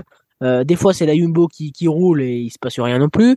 Après, évidemment, c'est une question de jambes hein, sur, sur, le, sur, sur ce qui se passe derrière. Ça se joue aussi au physique, bien sûr. Euh, mais on a l'impression que, voilà, pour l'instant, c'est un, c'est un vrai match nul et, et, et que on a beau évidemment euh, parler tactique et, et, et évoquer n'importe quelle stratégie, euh, les deux ils sont tout simplement quasiment au même niveau quoi. Incroyable. Qu'est-ce que tu oui, penses, Julien, de tout ça fran- fran- franchement, oui, c'est c'est vrai que les deux, ils sont, voilà, comme on l'a dit hein, et on l'a Ah. répété sur sur chaque podcast euh, la semaine dernière. Alors dans la dans la preview, j'étais pas là, mais sauf que je pense que vous avez dû le dire, euh, c'est les deux favoris. Voilà, on ne cesse de les, les répéter. Et puis bah c'est c'est pas surprenant, franchement. Puis dites-moi qui aurait pu, qui aurait pu, euh, qui aurait pu les concurrencer? Moi, je vois sur C'est euh, pour ça que le tour voilà. d'Ineos c'est Ouais, moi, je- extraordinaire. je- hein. Voilà, j'aurais vu, euh, je, je vous, j'ai regardé les réseaux sociaux après la cinquième étape quand Hindley, il prend le maillot jaune, il prend le maillot jaune euh, euh, après la cinquième étape, tous les gens Oui, étaient ça- à dire, ça y est, on a, on a trouvé, on a trouvé le, le, le troisième Lascar pour aller concurrencer Pogge mais hey, Jay Hindley, il a remporté le Giro. Euh, il a remporté le Giro, certes, tout ça c'est c'est indéniable, c'est sur son palmarès, mais sauf que Sauf que il y avait pas une grande concurrence et puis Jane Lay, il est encore jeune, hein, tout ça. hein, c'est pas, c'est bon. Alors euh, c'est vrai, on parle pas d'âge, mais sauf que je je je, pense à aucun moment j'ai pensé voir euh, Jane Lay euh, gagner le gagner le, le Tour de France. Franchement, il a profité d'une opportunité. Euh, si euh, il n'avait pas pris cette échappée, à mon avis, Jane Lay, là, il serait huitième, neuvième du général. Il serait pas quatrième ou cinquième. Euh, il faut pas rêver. Jane Lay, c'est pas, c'est un bon coureur, mais sauf que c'est pas au niveau de Pogacar et Vingegaard. C'est pas possible. Donc, euh, franchement, non, je suis pas surpris de la, de la domination de ces, de ces deux, de ces deux coureurs, franchement. Oui, ça me fait ça ça fait plus d'une heure qu'on qu'on qu'on parle et tu nous as toujours pas parlé de de Joao Almeida, Julien. C'est quand même assez fou. Oh, Non mais pour le- oh, bah, ah, mon Joe, bah, j'espère qu'il se, je pensais qu'il que même s'il bien. faisait je pensais que je sais pas pourquoi j'y pense là maintenant. Je pensais que même s'il fait pas le tour, il aurait trouvé un moyen de le placer euh, pour pour expliquer Non. à ceux qui nous écoutent pas forcément euh, très très souvent. Euh, Julien Alain Philippe dit Helio, couramment appelé Helio, euh, est un grand fan du cycliste portugais Joao Almeida du E. AE. Ah, et puis même des cyclistes portugais en général et Ah du oui. Portugal, hein, les, les origines. Ruben. Guerrero, va, Ruben Guerrero. Ah mais il a abandonné Ruben Guerrero, c'est vrai. Ouais, il a abandonné. Non, Rui Costa qu'on a vu euh, qu'on a vu aujourd'hui euh, qu'on a vu aujourd'hui euh, hier pour ceux qui écouteront le podcast du coup, mais qu'on a vu euh, qu'on a vu euh, aujourd'hui euh, à l'œuvre, euh, qui a tenté d'anticiper l'ancien champion du monde. Euh, oui, on a vu euh, on a vu on a vu quand même de l'animation de la part des Portugais, Nelson, Nelson, Nelson Oliveira aussi qui est là. Donc euh, ouais ouais ouais, franchement. euh, c'est sympa de les voir là tous les ans. euh. Puis Joe, bah écoutez, j'espère qu'il se prépare bien pour le pour la Volta et cette fois-ci qu'il va qu'il va gagner, j'espère. Il va être, il va être, il va être, oui, il va être leader sur la Volta. Ah On non, bah parce que on a, on a Ayuso aussi. On a Ayuso. Ah, Ayuso, il Ayuso. va jouer, il, il va, il va aider Joao Almeida euh, sur la Volta. J'espère bien, oui, parce que Ayuso, euh, je l'aime pas, moi, Ayuso, il m'énerve. Non. Mais on a, on- juste pour glisser, qu'on aura Remco Evenpool, c'était confirmé sur la Ah, Volta. Pour, Ah, euh, pour Ah, ça, conforter euh, peut-être euh, son titre. Hein. Il sera face à Roglic. euh, et peut-être Ah, face bon, à bah, Sepkus. peut-être Bon, avec, bon. avec Sepkus. Pourquoi pas Sepkus bon bah, bah les- écoute, les euh. Joe, hein, je pense que tu vas devoir te contenter de la troisième place, mon pauvre. Ouais, bah, Ah. écoute, ça sera, ça sera déjà bien. Enfin bref, c'est on est sur le Tour de France, les gars.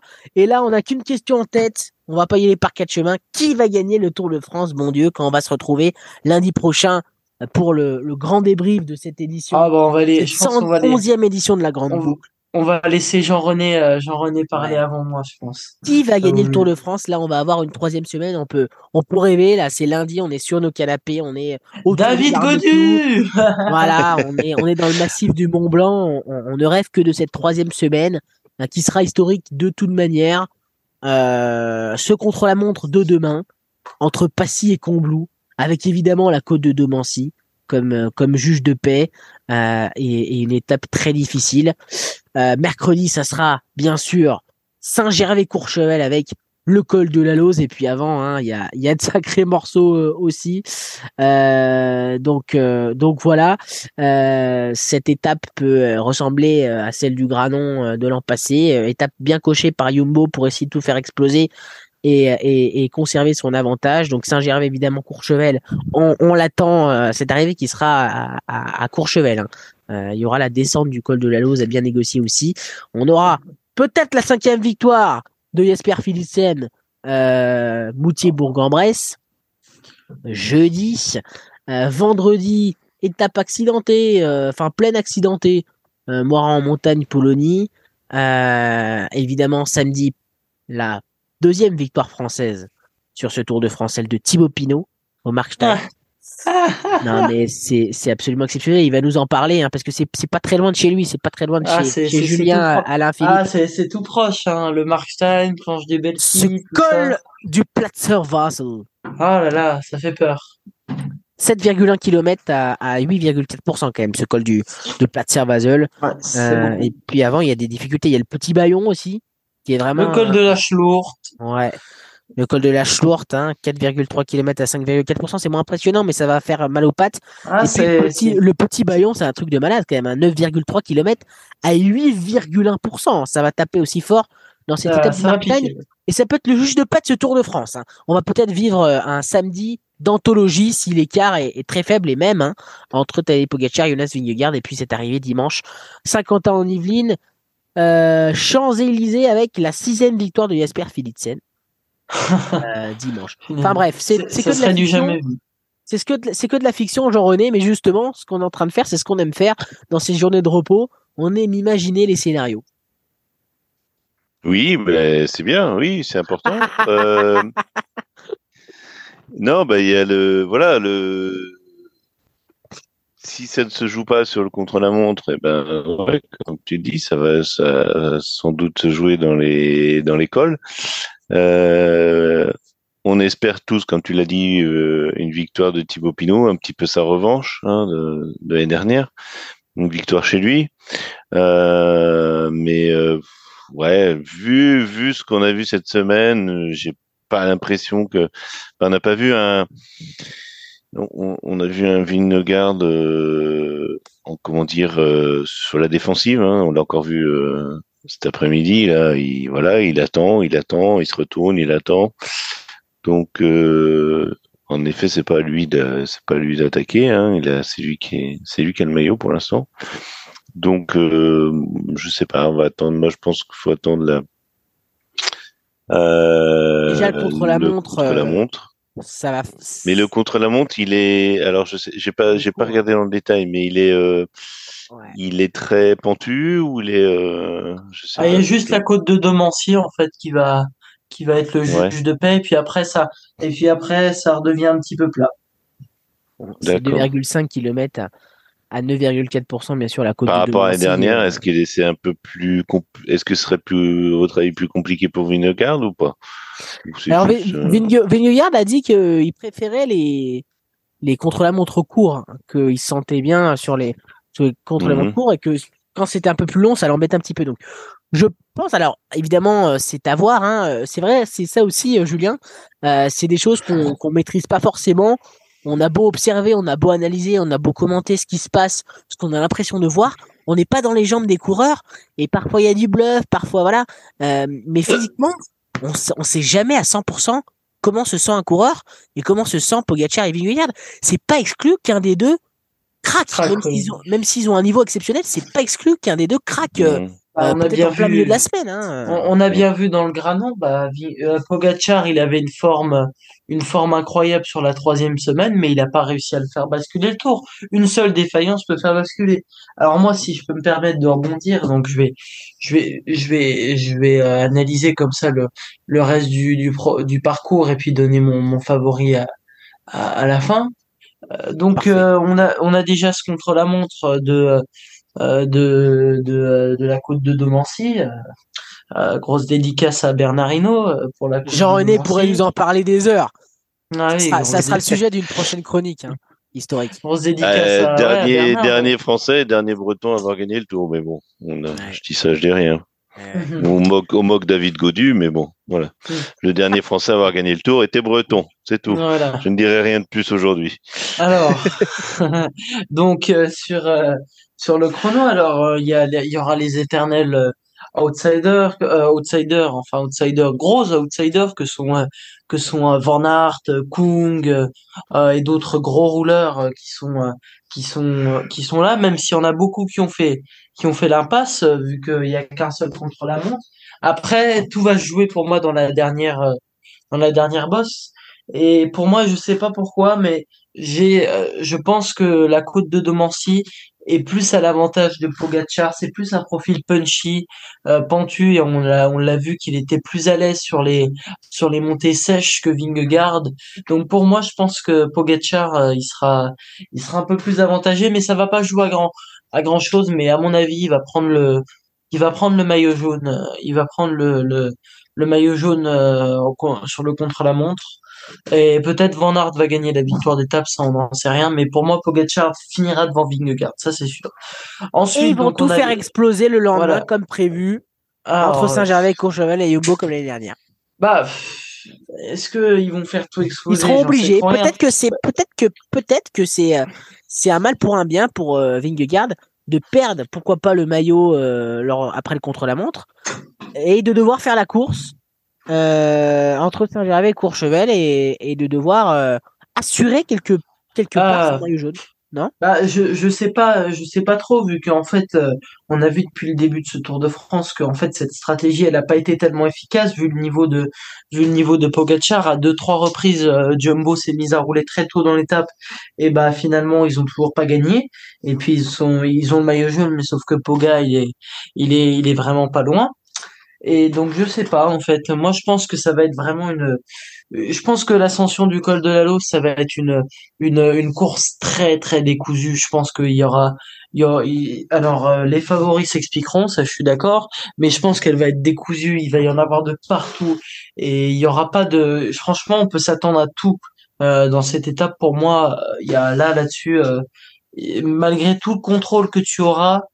Euh, c'est quand même une, ascension énorme, je crois, c'est 30 kilomètres le col de la Lose, si j'ai, si je dis pas de bêtises un peu plus de 30 kilomètres de montée, euh, le col de la Lose. Oh, faut que je regarde dans le détail, mais c'est très très long.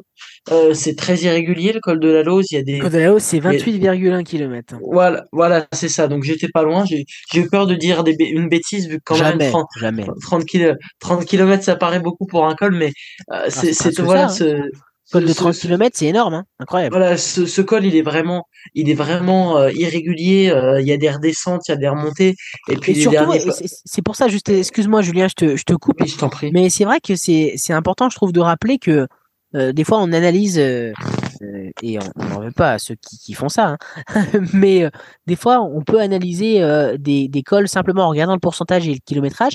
Mais là, 28,1 à 6%, on se dit, oh, 6%, c'est pas énorme, mais il faut regarder l'intégralité euh, de, de l'ascension et pas simplement que le pourcentage, hein, Julien. hein. Ça peut porter à confusion parce que là, il est très très dur, alors que 6%, on pourrait se dire, ouais, euh, bon, c'est la Non, non, non, la là-dessus, franchement, c'est, c'est très dur parce que, comme j'ai dit, c'est très, très irrégulier, le col de la Lose. Il y a souvent des redescentes, des, des petites redescentes dans ce col, des, des petits replats qui permettent au courant de récupérer, mais euh, le col de la Lose, oui, vraiment, c'est, c'est vachement, euh, c'est, c'est vachement, euh, vachement décou, décousu comme, euh, comme, euh, comme ascension, et c'est pour ça, moi, je pense qu'il y aura pas de, il y aura pas une, de, il y aura un contrôle, mais c'est tellement long que tu peux t'attendre à tout. Euh, déjà, imaginons, alors que les jumbo veulent rouler, veuillent rouler, il va falloir faire rouler en début d'étape pour pas que l'échappée prenne trop, de champ. Donc ça veut dire que tu vas cramer sûrement la porte, Van Barle, euh, peut-être euh, encore un Nathan Van Ouidon qui va te rester Sepkus, Tige Benoît, euh, Van Aert et ça sera déjà et ça sera déjà bon. Euh, T'avais fini mon Julien oui. Ah excusez excusez-moi on m'a on m'a perdu on m'a perdu j'ai j'ai appuyé sans faire exprès sur le bouton mode avion. Pas de souci. Ah, excusez-moi donc oui je disais euh, cette ascension, voilà, elle est très longue. Il va falloir gérer, gérer euh, au, au, mieux son effort. Et donc, je pense que il, voilà, après, après, ça redescend un petit peu pour remonter. Vraiment, cette ascension, elle est, elle est, elle est vachement longue. Il faut, il faut être attentif et, il faut pas, il faut pas tout de suite se lancer dans des grandes, grandes manœuvres. Je pense que euh, peut-être après, après 10, 10-15 km d'ascension, il y aura déjà plus d'équipiers, il y aura plus que les, les favoris, Vingegaard et Pogacar, ils sont déjà partis. Hein. Donc, euh, faut pas se faire d'illusions là-dessus. Et, et on, on, on, peut, euh, on, on, peut aussi imaginer que l'échappée aille au bout, hein, parce que. Ah oui, bien sûr, euh, bien sûr, parce que c'est, comme j'ai dit, c'est très long, le col de la Lose, et il y a des replats qui peuvent avantager les, les échappées, des petites redescentes qui peuvent permettre aux coureurs de récupérer. Et voilà, c'est très long le col de la Lose et c'est pas une arrivée au sommet. Euh, on n'arrive pas directement, euh, on n'arrive pas directement du col Courchevel ensuite. Hein. Voilà, il y a la redescente vers Courchevel. Donc, euh, bah et puis même ça peut être pour euh, Pogacar, euh, ça peut être pour les favoris, mais ça peut être pour un autre favori. On a bien vu Rodriguez gagner l'étape, et bah pourquoi pas, pourquoi, pourquoi pas voir un autre favori remporter la victoire d'étape. Euh, mais vraiment, je, je, je, sens cette ascension, il va y en avoir de partout et ça va être décousu. Donc après, on a, on, a, on a les étapes de, de sprint qui pourraient, qui pourraient convenir à, à des baroudeurs, sachant que les, les sprinteurs vont être très fatigués. Bah, par exemple, je me souviens de Matej Mauric qui avait, qui avait remporté, euh, qui avait remporté des étapes euh, grâce à, grâce à la fatigue des sprinteurs et il s'était glissé dans les, dans les échappées. Et euh, après, on aura cette étape 20, bah, l'étape de tous les dangers, comme on l'a dit, avec Platzer-Vasel, euh, Petit Ballon, col de la, col de la Schlourte. Alors, le col de la Schlourte, oui, ça, ça, peut paraître pas très pentu, mais c'est parce qu'en fait, les, euh, pendant les, les quatre premiers les, les pendant les premiers kilomètres c'est très très pentu. Ensuite ça devient ça devient un peu plus plat. Donc c'est pour ça que c'est pas très c'est c'est pour ça qu'il est euh, qu'il est qu'à 4,4%, mais ça reste quand même un col très compliqué. Voilà, ça va être un enchaînement de, euh, ça va être un enchaînement de cols. Alors euh, à Esso, ils l'ont, ils l'ont classé comme une étape de moyenne montagne, mais sauf que ça a tout d'une étape de montagne euh, reine, hein, même si c'est, c'est une arrivée au sommet, même si c'est pas classé. Courte étape, hein, 133 voilà. km. Voilà, c'est, ça me fait penser un petit peu à les, à l'étape à l'étape de Gérard May qui avait remporté Belcadri par exemple. c'est une étape très courte très intense, il va falloir être tout de suite dans le rythme. Donc c'est l'étape où tu peux tout gagner comme tout perdre. Euh, et donc euh, c'est pour ça que moi, mon favori c'est Jonas Vingegaard. Euh, c'est pas Pogacar. Je je pense que cette formation Jumbo, elle est en capacité de, elle est en capacité de, de gérer correctement. Euh, même s'ils n'ont pas les meilleurs grimpeurs dans l'effectif, à part Sepkus qui tire son épingle du jeu, t'as un, un formidable rouleur, euh, grimpeur, puncher, sprinter qui s'appelle Van Aert. Euh, t'as une équipe qui roule qui roule et qui est au service de Vingegaard. Donc pour moi, euh, Vinge, il va remporter le Tour de France.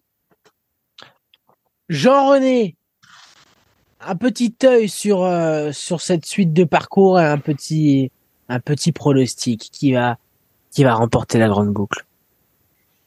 Oh bah, je crois que Julien a tout dit. Hein. Bah, bah, je pas, euh, moi, je, je suis pas spécialiste en plus de, de, de ces de ces cols. Euh, non, moi, je, je pense que oui, euh, la Jumbo a montré qu'ils euh, savaient gérer, mais ils savaient trop gérer parce que ils ont couru, ils ont couru tout le temps. Quoi. Enfin, on se comprenait pas parce que dans les échappées, ils laissaient pas les échapper. Enfin, ils auraient pu par moment rouler moins moins moins vite pour euh, justement laisser plus de d'espace aux échappés.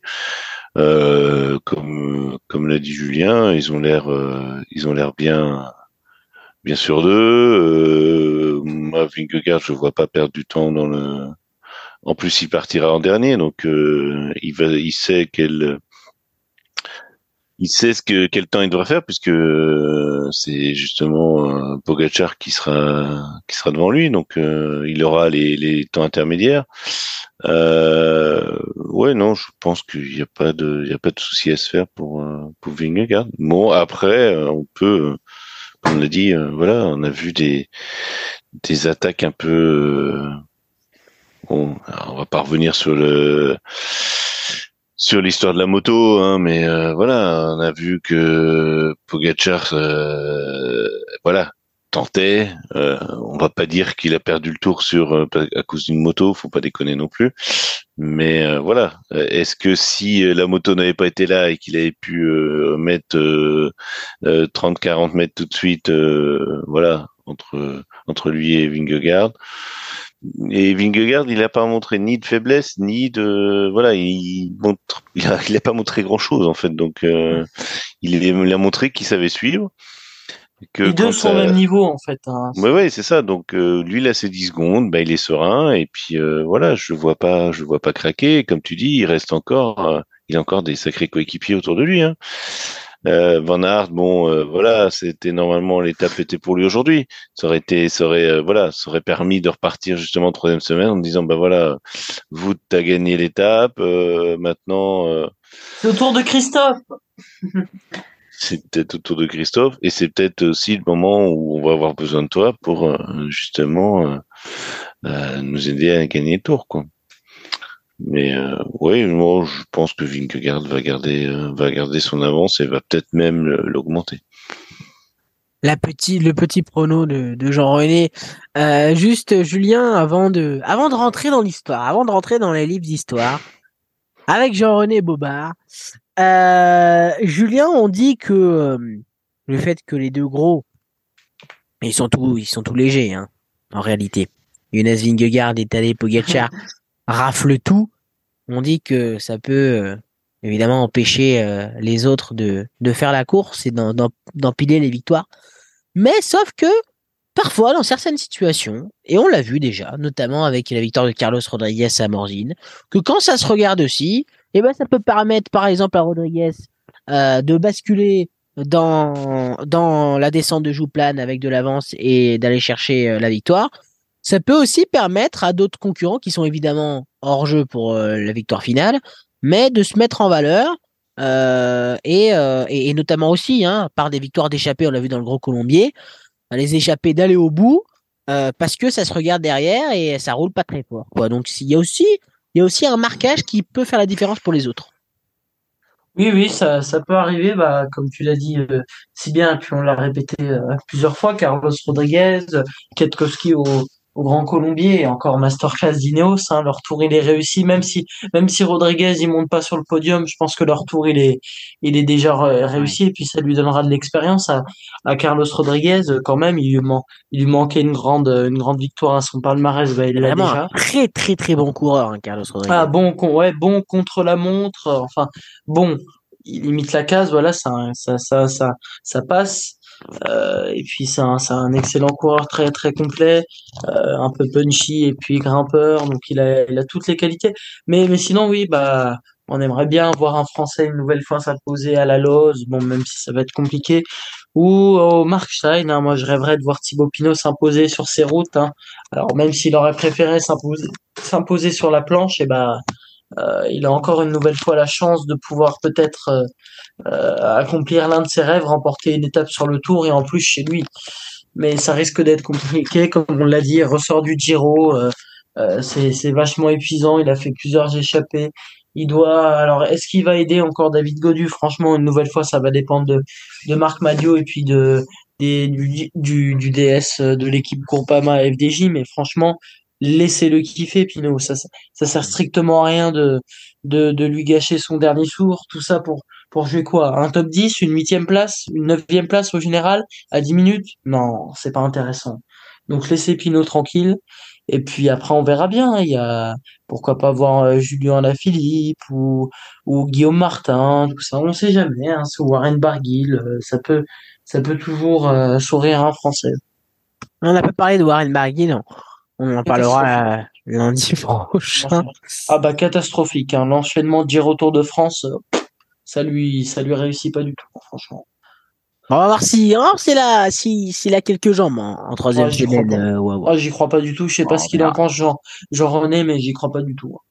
Jean René, il a Ah, déjà pris euh, le stylo, les lunettes, il est déjà parti dans les livres. Non, non, mais on l'a vu aujourd'hui au Rennes, on a, enfin, sur le groupe qu'on partage, euh, voilà. Ah, Wawa, euh, Wawa, et puis euh, Ah, ça a duré. c'est moi, euh, moi qui l'avais mis. Wawa, allez, Wawa. allez, Wawa, et puis euh, ça a duré sort- 15 sort- minutes, et puis voilà, Voilà, allez, remballer, remballer, c'est pesé. Non, mais moi, je, je sais même pas quoi penser des Français. Euh, tout- personne n'attendait Victor l'a fait, il l'a fait.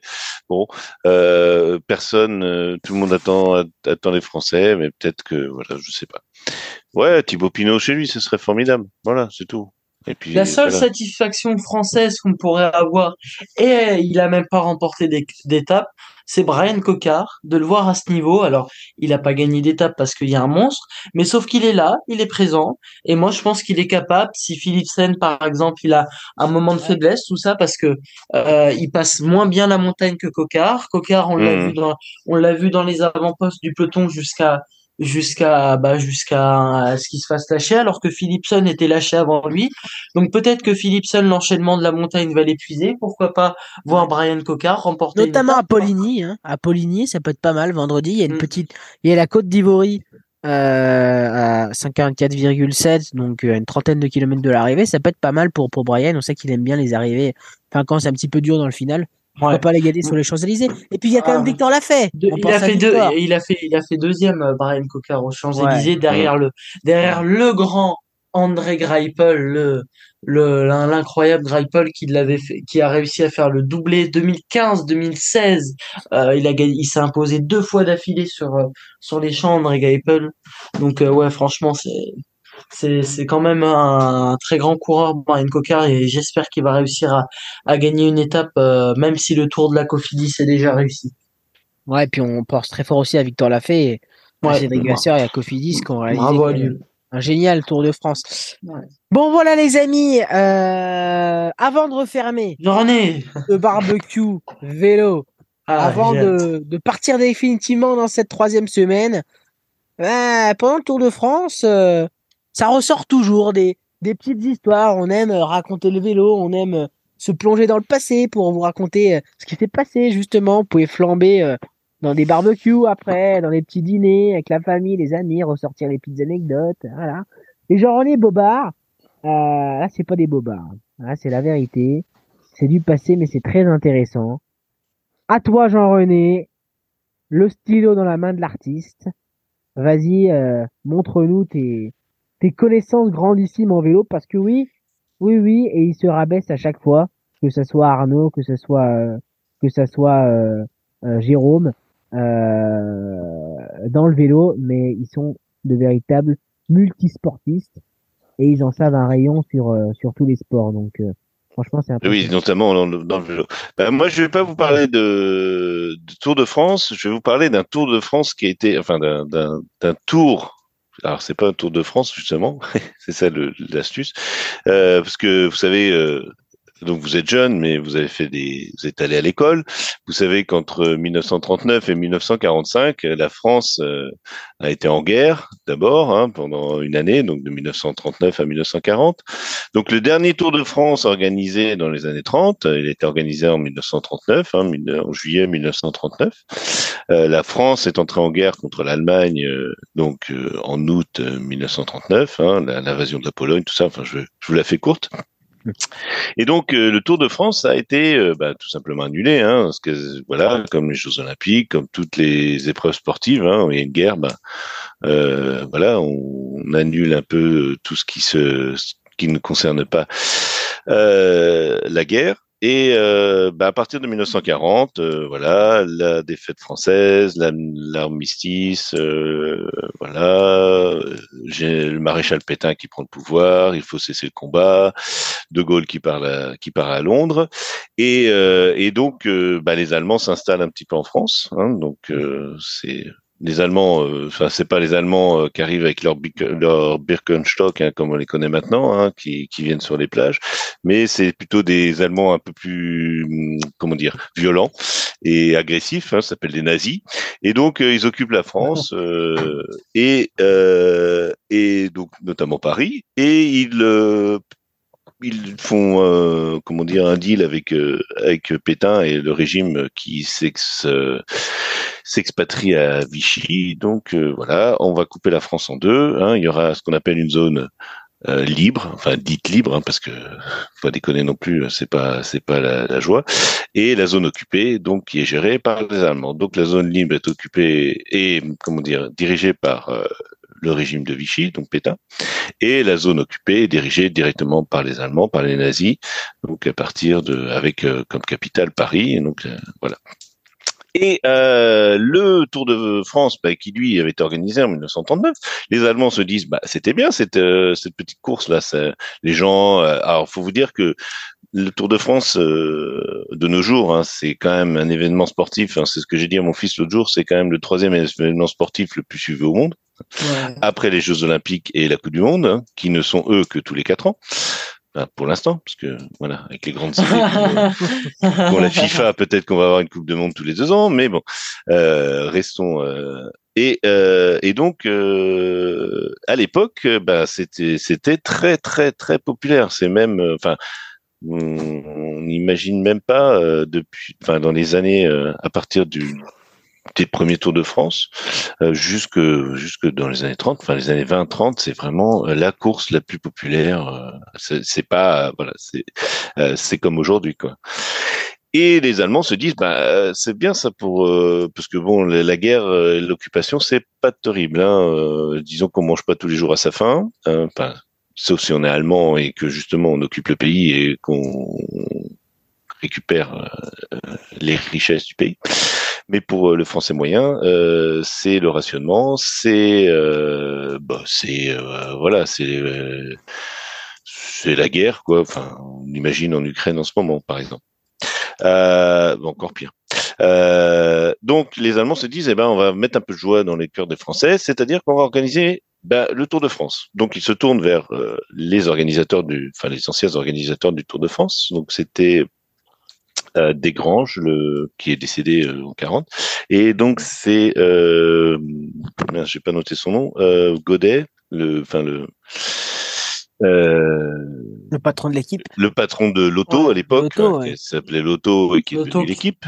Donc, qui, qui lui, c'est qui lui s'est exilé, euh, s'est exilé à Lyon. Enfin, il est parti de Paris, s'est exilé à Lyon. Et euh, bah, les, euh, les Allemands viennent le voir. Ils disent ah, bah, vous avez bien nous organiser le Tour de France. Je dis, non, certainement pas. Donc, comme quoi, il y avait moyen de dire non hein, à l'époque. Hein, il n'y avait pas besoin de forcément collaborer. Donc, lui il dit non, je n'organiserai pas le Tour de France.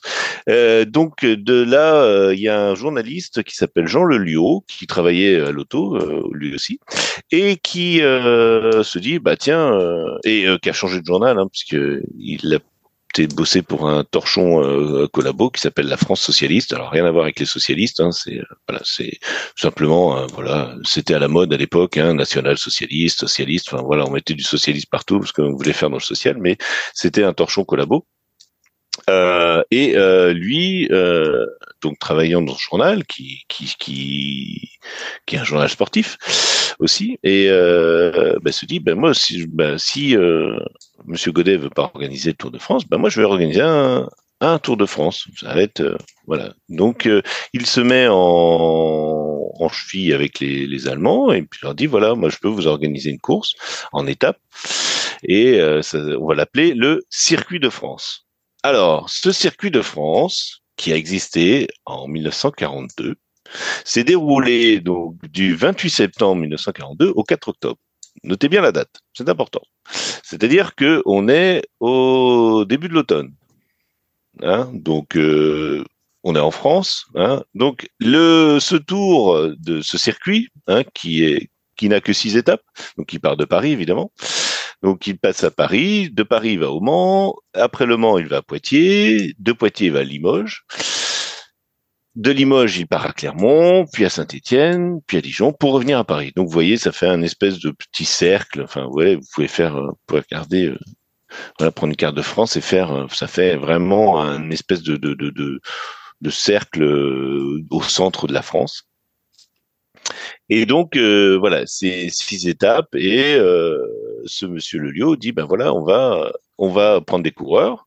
Alors évidemment, euh, il n'y a pas d'anglais, il n'y a pas d'américain, euh, voilà, il n'y a pas de euh, sud-américain non plus évidemment. Donc il y a essentiellement des Français, enfin il n'y a que des Français quasiment, euh, des Belges puisque la, Belgique était occupée par euh, l'Allemagne nazie également.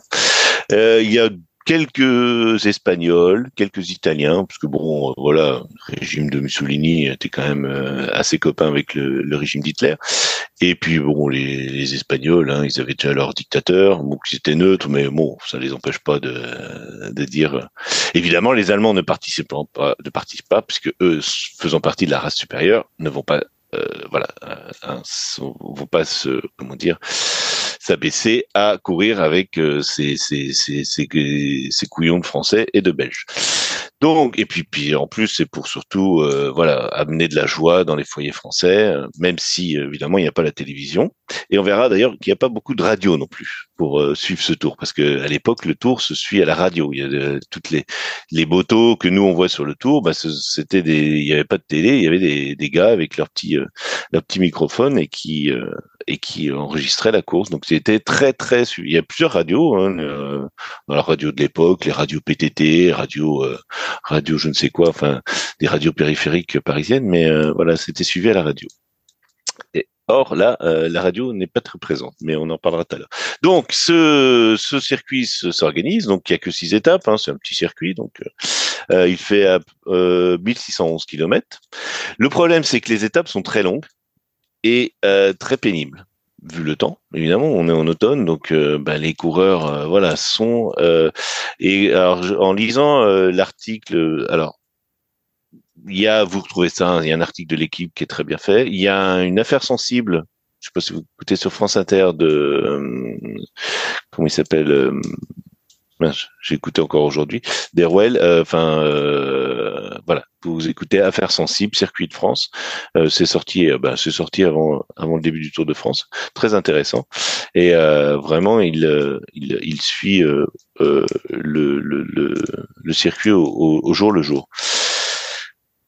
Le problème, c'est que l'organisation est catastrophique. Les coureurs doivent euh, avant le départ du tour, enfin avant le départ de, ce, tour, enfin de ce soi-disant tour, euh, donner tous leurs tickets de rationnement. Puisque ben oui, euh, sous l'occupation, les gens ne mangeant pas, n'ayant pas, enfin la nourriture n'étant pas abondante pour pour pour les Français, donc on avait des tickets de rationnement. On allait à la boulangerie, voilà, on avait droit à 80 grammes de pain par personne et par jour. J'en sais rien. Enfin, je dis ça comme ça, mais c'était peut-être encore moins. Donc en tout cas, tous les coureurs doivent donner leur ticket de rationnement avant le départ. Le problème, c'est que ben quand eux ont besoin de se ravitailler, c'est-à-dire euh, à la fin de l'étape, bah il n'y a pas forcément euh, toujours bien à manger. Euh, les conditions sont lamentables. Il n'y a pas d'hôtel puisque évidemment pendant l'occupation la plupart des hôtels sont fermés. donc ils dorment dans des séminaires, c'est-à-dire là où les prêtres des séminaires d'église, hein, euh, des écoles, etc. Enfin, dans des dortoirs d'école. Enfin, les, conditions sont lamentables. Euh, donc au départ, il y avait 79 coureurs et à l'arrivée, on n'en a plus que 29. Donc même sur un Tour de France, euh, enfin j'avais noté un des Tours de France les plus, les plus, comment dire, enfin, on est sur des sur des Tours de France des, du début du siècle. Enfin, c'est et d'ailleurs euh, certains coureurs diront que c'était les conditions euh, du, des premiers Tours de France hein, qui avaient vraiment rien. il n'y avait pas de d'aide technique, enfin de comment dire de techniciens. Donc les coureurs qui crevaient, ben ils devaient se débrouiller comme ils pouvaient. Il y a eu, enfin vous allez lire, enfin je vous, vous invite à lire les articles qui ont été faits dessus. C'est vraiment. Il y a un livre aussi qui s'appelle, alors je trouve le titre très bien trouvé, qui s'appelle les forcer de la route. Parce qu'en fait, les coureurs, certains coureurs comme Émile Idé, le, le dernier, le, alors il vit encore, Émile Idé, il a 102 ans, il va avoir 103 ans euh, le 19 juillet, donc on, pensera à lui euh, voilà sur, le, sur la prochaine étape du Tour. Euh, c'est le doyen des champions de France, qui a été champion de France, donc évidemment il était il a été obligé, hein, lui n'était pas un coureur d'étape. Hein, il a fait, il a fait, euh, enfin, il aimait pas les. C'était un coureur de de classique plutôt, donc il n'est pas forcément très à l'aise dans les courses à étapes. Mais en tout cas, euh, c'était le champion de France, donc il était euh, obligé de, de, courir. Et euh, ce qui est amusant, c'est le plus ancien vainqueur d'étape du Tour qui est encore en vie. Donc il a gagné une étape sur le Tour de France en 1900 quand le Tour a repris en 1947 ou 48. En tout cas, c'est celui euh, le dernier euh, voilà, c'est le doyen des champions de France et c'est le plus ancien vainqueur de table de Tour encore en vie. Donc euh, voilà, on lui on le salue s'il nous écoute Émile, voilà, on pense à lui. voilà, donc c'est un c'est une c'est un comment dire euh, une calamité, enfin c'est une catastrophe. Euh, voilà, euh, il y a alors quand vous, vous, regardez les images, vous voyez les images, il y a quand même au départ et aux arrivées, il y a quand même du monde parce que les gens bah, sont curieux. Évidemment, il y a une course. quand vous imaginez que pendant, pendant trois ans, vous n'avez rien eu, hein, pas de course de, pas de course de, pas de course, pas de match de foot, enfin etc. Enfin tout ce que vous voulez. Donc euh, évidemment il y a un peu d'activité, donc les gens se déplacent. Mais franchement c'est un c'est une catastrophe. Les radios ne peuvent pas euh, ne peuvent pas commenter la course en direct. Donc elles sont les, les journalistes sont euh, euh, euh c'est assez amusant. Ils sont comment dire d'imaginer à l'arrière du peloton. Donc, quand on est à l'arrière du peloton dans une dans une voiture qui marche au gaz, au gazogène, euh, voilà, donc euh, dans une espèce de mini-car, et euh, en fait, ils n'ont pas du tout, ils savent pas du tout ce qui se passe sur la course. Enfin, il y a des il y a des des histoires comme quoi il y a un coureur qui était en difficulté, qui a été ramené justement dans un dans un dans une voiture pour attraper euh, les coureurs. Enfin, c'est du grand n'importe quoi. Euh, il y a le passage de la ligne de démarcation qui normalement euh, était organisé en amont avec les Allemands. Les Allemands ont dit oui, vous pourrez passer à la ligne de démarcation. Or, quand les coureurs arrivent la ligne de démarcation. Imaginez, je ne sais pas moi, la frontière entre entre la France et la Suisse, par exemple, et ben les coureurs ont mis trois heures Hein, donc ils ont perdu trois heures puisque les Allemands ont vérifié euh, pied à pied, enfin disons euh, chaque coureur vérifié. Ben, imaginez, hein, c'est euh, c'est pas comme aujourd'hui, c'est pas je vérifie votre passeport, hein, ce sont des, des laissés-passer et chaque euh, chacun a été vérifié, donc ils ont perdu trois heures. Enfin, c'est du grand n'importe quoi. Les les coureurs arrivent de nuit dans les villes et ils n'ont rien à manger, ils savent pas où ils vont dormir. Euh, voilà. Il y a une visite qui a été faite. Euh, euh, puisque bon, le, le passant à Clermont, ils sont pas assez loin de, Vichy, donc euh, une visite qui a été faite euh, à Pierre Laval, le premier ministre de Pétain. Enfin, c'est du grand n'importe quoi. Euh, évidemment, on est en 1942. La guerre va prendre un tournant un petit peu différent à partir de 1942. on a, eu malheureusement, c'est peut-être pour ça aussi que la course n'a pas eu lieu au mois de juillet, parce l'a fêté, enfin pas, pardon, pas fêté, commémorer euh, la rafle du Veldiv qui a eu lieu les 16 et 17 juillet 42. Donc c'est peut-être pour ça aussi que la course n'a pas eu lieu en juillet, hein, même si le Veldiv n'était pas n'était pas euh, comment dire euh, le lieu d'arrivée des courses. Hein, C'était euh, simplement on organisait des courses l'hiver. Mais voilà, donc c'est une catastrophe. Le, donc le débarquement allié ayant eu lieu en Afrique du Nord, les Allemands qui vont être occupés un peu à partir de 43 sur le front de l'Est, euh, voilà, la bataille de Stalingrad, tout ça, je vous rappelle plus pas, grand chose. Donc cette, cette course n'aura eu lieu qu'une fois. Donc ça s'appelle la course fantôme, hein, le Tour fantôme, pardon. Euh, voilà, donc c'est, c'est, moi je trouve ça très intéressant parce que ça montre voilà que bah, une course ça s'organise, pas seulement euh, voilà c'est pas seulement dire ah super on va hein, on va faire le tour de la France et, ça s'organise oui sur un, sur un territoire qui euh, qui quand même permet à chacun de pouvoir euh, regarder la course hein, comme on le dit souvent bon, on l'a vu aujourd'hui, c'est, ce week-end là, avec tous les gens. Enfin, c'était assez hallucinant de voir encore des gens sur sur le tour, mais voilà, en disant bon, ne courez pas à côté des coureurs, faites attention aux coureurs, voilà, soyez prudents.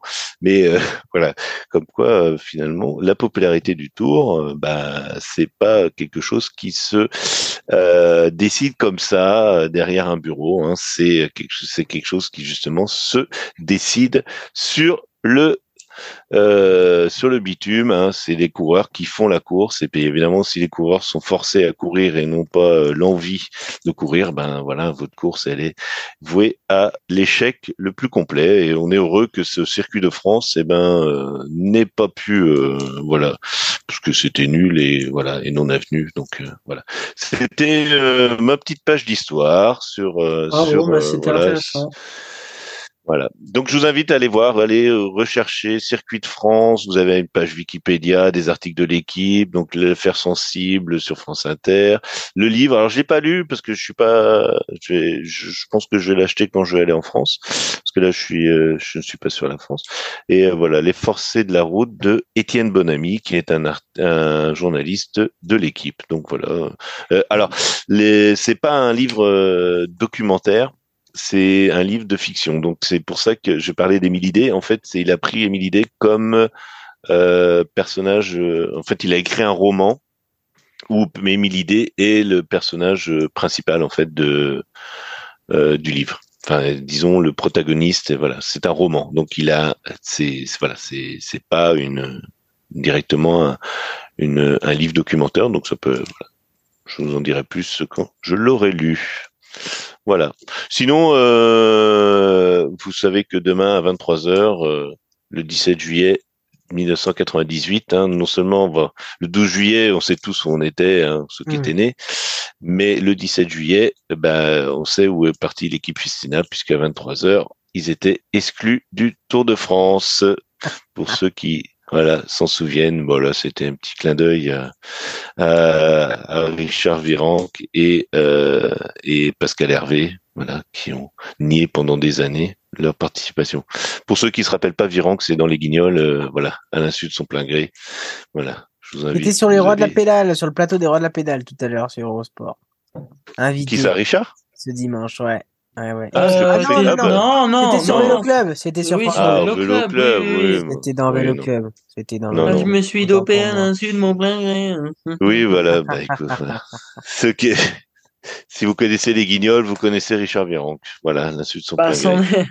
un grand merci. Euh, un grand merci. C'était une autre page historique de de Jean bah, Écoutez, j'espère que j'ai pas fait trop long, mais voilà. Non, mais c'est super intéressant. C'était vraiment, vraiment très, très, Moi qui suis passionné d'histoire, ah, ah, franchement. Voilà, allez, allez lire, non, mais franchement, allez lire les articles, l'article, il y a un article Wikipédia, c'est hallucinant. Moi, franchement, ça m'a, ça, j'ai, j'ai, quand j'ai, quand j'ai écouté l'affaire sensible, je me suis dit, mais c'est pas possible.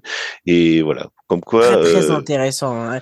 J'ai, je vois Jean René aussi qu'il y a un, qui a un livre euh, de, de, Jean Bobet, qui est un, un ancien ancien coureur aussi euh, euh, professionnel euh, français, qui s'appelle Le vélo à l'heure allemande.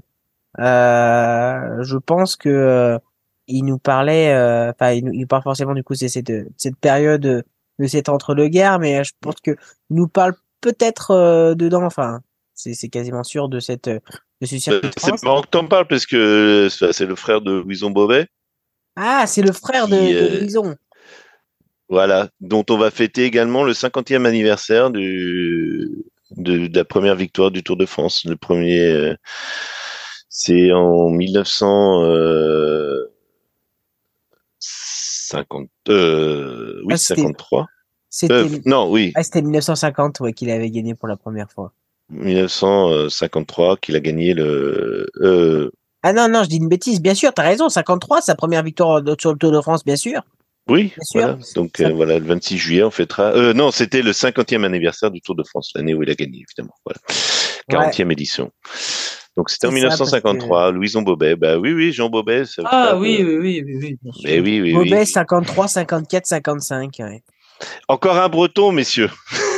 C'est Victor sur le Tour de France. Oui, c'est vrai que j'avais pas réalisé. Je, je le connaissais pas, Jean Bobet. Euh, du coup, c'est le frère de, de, de Louison. C'est le frère de Louison Bobet, voilà. Oui. avec qui il a, avec qui il a, il a créé les, ces fameuses, ces fameuses, ah mince, thalassothérapie. Mhm. Deux victoires d'étape pour Louison Bobet hein, sur ce Tour de France. Et j'ai vu que Jean, euh, Jean avait publié pas mal de livres consacrés au sport et qu'il avait, euh, qui s'était reconverti dans le journalisme sportif. Mm. C'est toutes des choses que je, que j'apprends là sur le table et qu'il faudrait creuser. Oui, mais c'est intéressant parce que justement le, non, mais quand on parle justement euh, du Tour de France, là, les 10 ans qui ont, ben voilà, c'est de, alors je sais pas s'il y a seulement euh, il doit y avoir des histoires aussi, euh, parce que 39, euh, je crois que c'est 47 le premier tour après, donc c'est 8 ans, et donc il y avoir deux ans aussi, euh, euh, deux ans pendant la guerre de 14-18 aussi. Enfin, il doit y avoir quelque chose comme ça. Euh, de, parce qu'il y a 10 ans de décalage entre les éditions et et, et l'âge en fait du parce que c'est 1903 hein, le, mm. le, premier Tour de France mais il doit y avoir voilà il doit y avoir celui de 14 parce que c'est pareil euh, la guerre est déclarée en août et après il doit 15 16 je sais pas 16 17 18 c'est bizarre mais 39 a eu lieu donc 40 41 42 43 44 45 46 oui c'est ça il y a 7 ans. Ouais 7 ans 7 et 3 10 ouais c'est ça. Donc euh, euh ouais. Hmm, voilà, oui, oui, non, mais c'est, c'est, c'est, c'est, on se, on se rend pas bien compte de la popularité qu'avait le cyclisme à l'époque. Ah enfin, c'est, mais c'est là en lisant ça que on dit maintenant, ouais, le vélo, mais le, en fait, euh, le foot n'était pas aussi populaire que l'était le vélo. C'est incroyable. Enfin, il y a le vélo, la boxe, parce que euh, bon, on a quand même des grands bookers aussi, un Cerdan et compagnie, mais le vélo, c'était et c'était suivi à la radio. Ouais. Donc euh, voilà, c'est c'est évidemment. La radio pendant la euh, guerre, bah oui, c'est sûr, tu l'as bien dit, mais non, non, mais même avant, enfin, je veux dire même avant guerre, hein, voilà. Mais pendant la guerre, la radio, oui, c'est sûr, et le Tour de France, enfin le circuit de France pouvait pas être bien suivi vu que la plupart des radios étaient confisquées par le régime, le régime de whisky, de de de whisky, ouais, de Vichy. Oh là là, oui. Oula, oui. Enfin, vu, comment, surtout... vu, comment, vu, comment, il gouvernait, je pense qu'il devait en, en, prendre beaucoup. Non, non, mais du, alors, du whisky. ce qui est intéressant, non, mais ce qui est marrant, c'est que donc non seulement euh, le patron de l'auto hein, qui, vient, qui deviendra l'équipe a refusé d'organiser, hein, on n'a pas pu le forcer, donc euh, c'est ça qui m'a, c'est ça que je trouvais, euh, parce qu'on dit oui, une période où on, on pouvait rien faire, euh, machin, bah si, tu pouvais dire non déjà, parce que voilà ce qu'a dit euh, ce qu'a dit Godet du non je veux pas l'organiser votre voilà. Euh, tant que les Allemands seront là je n'organiserai pas le Tour de France.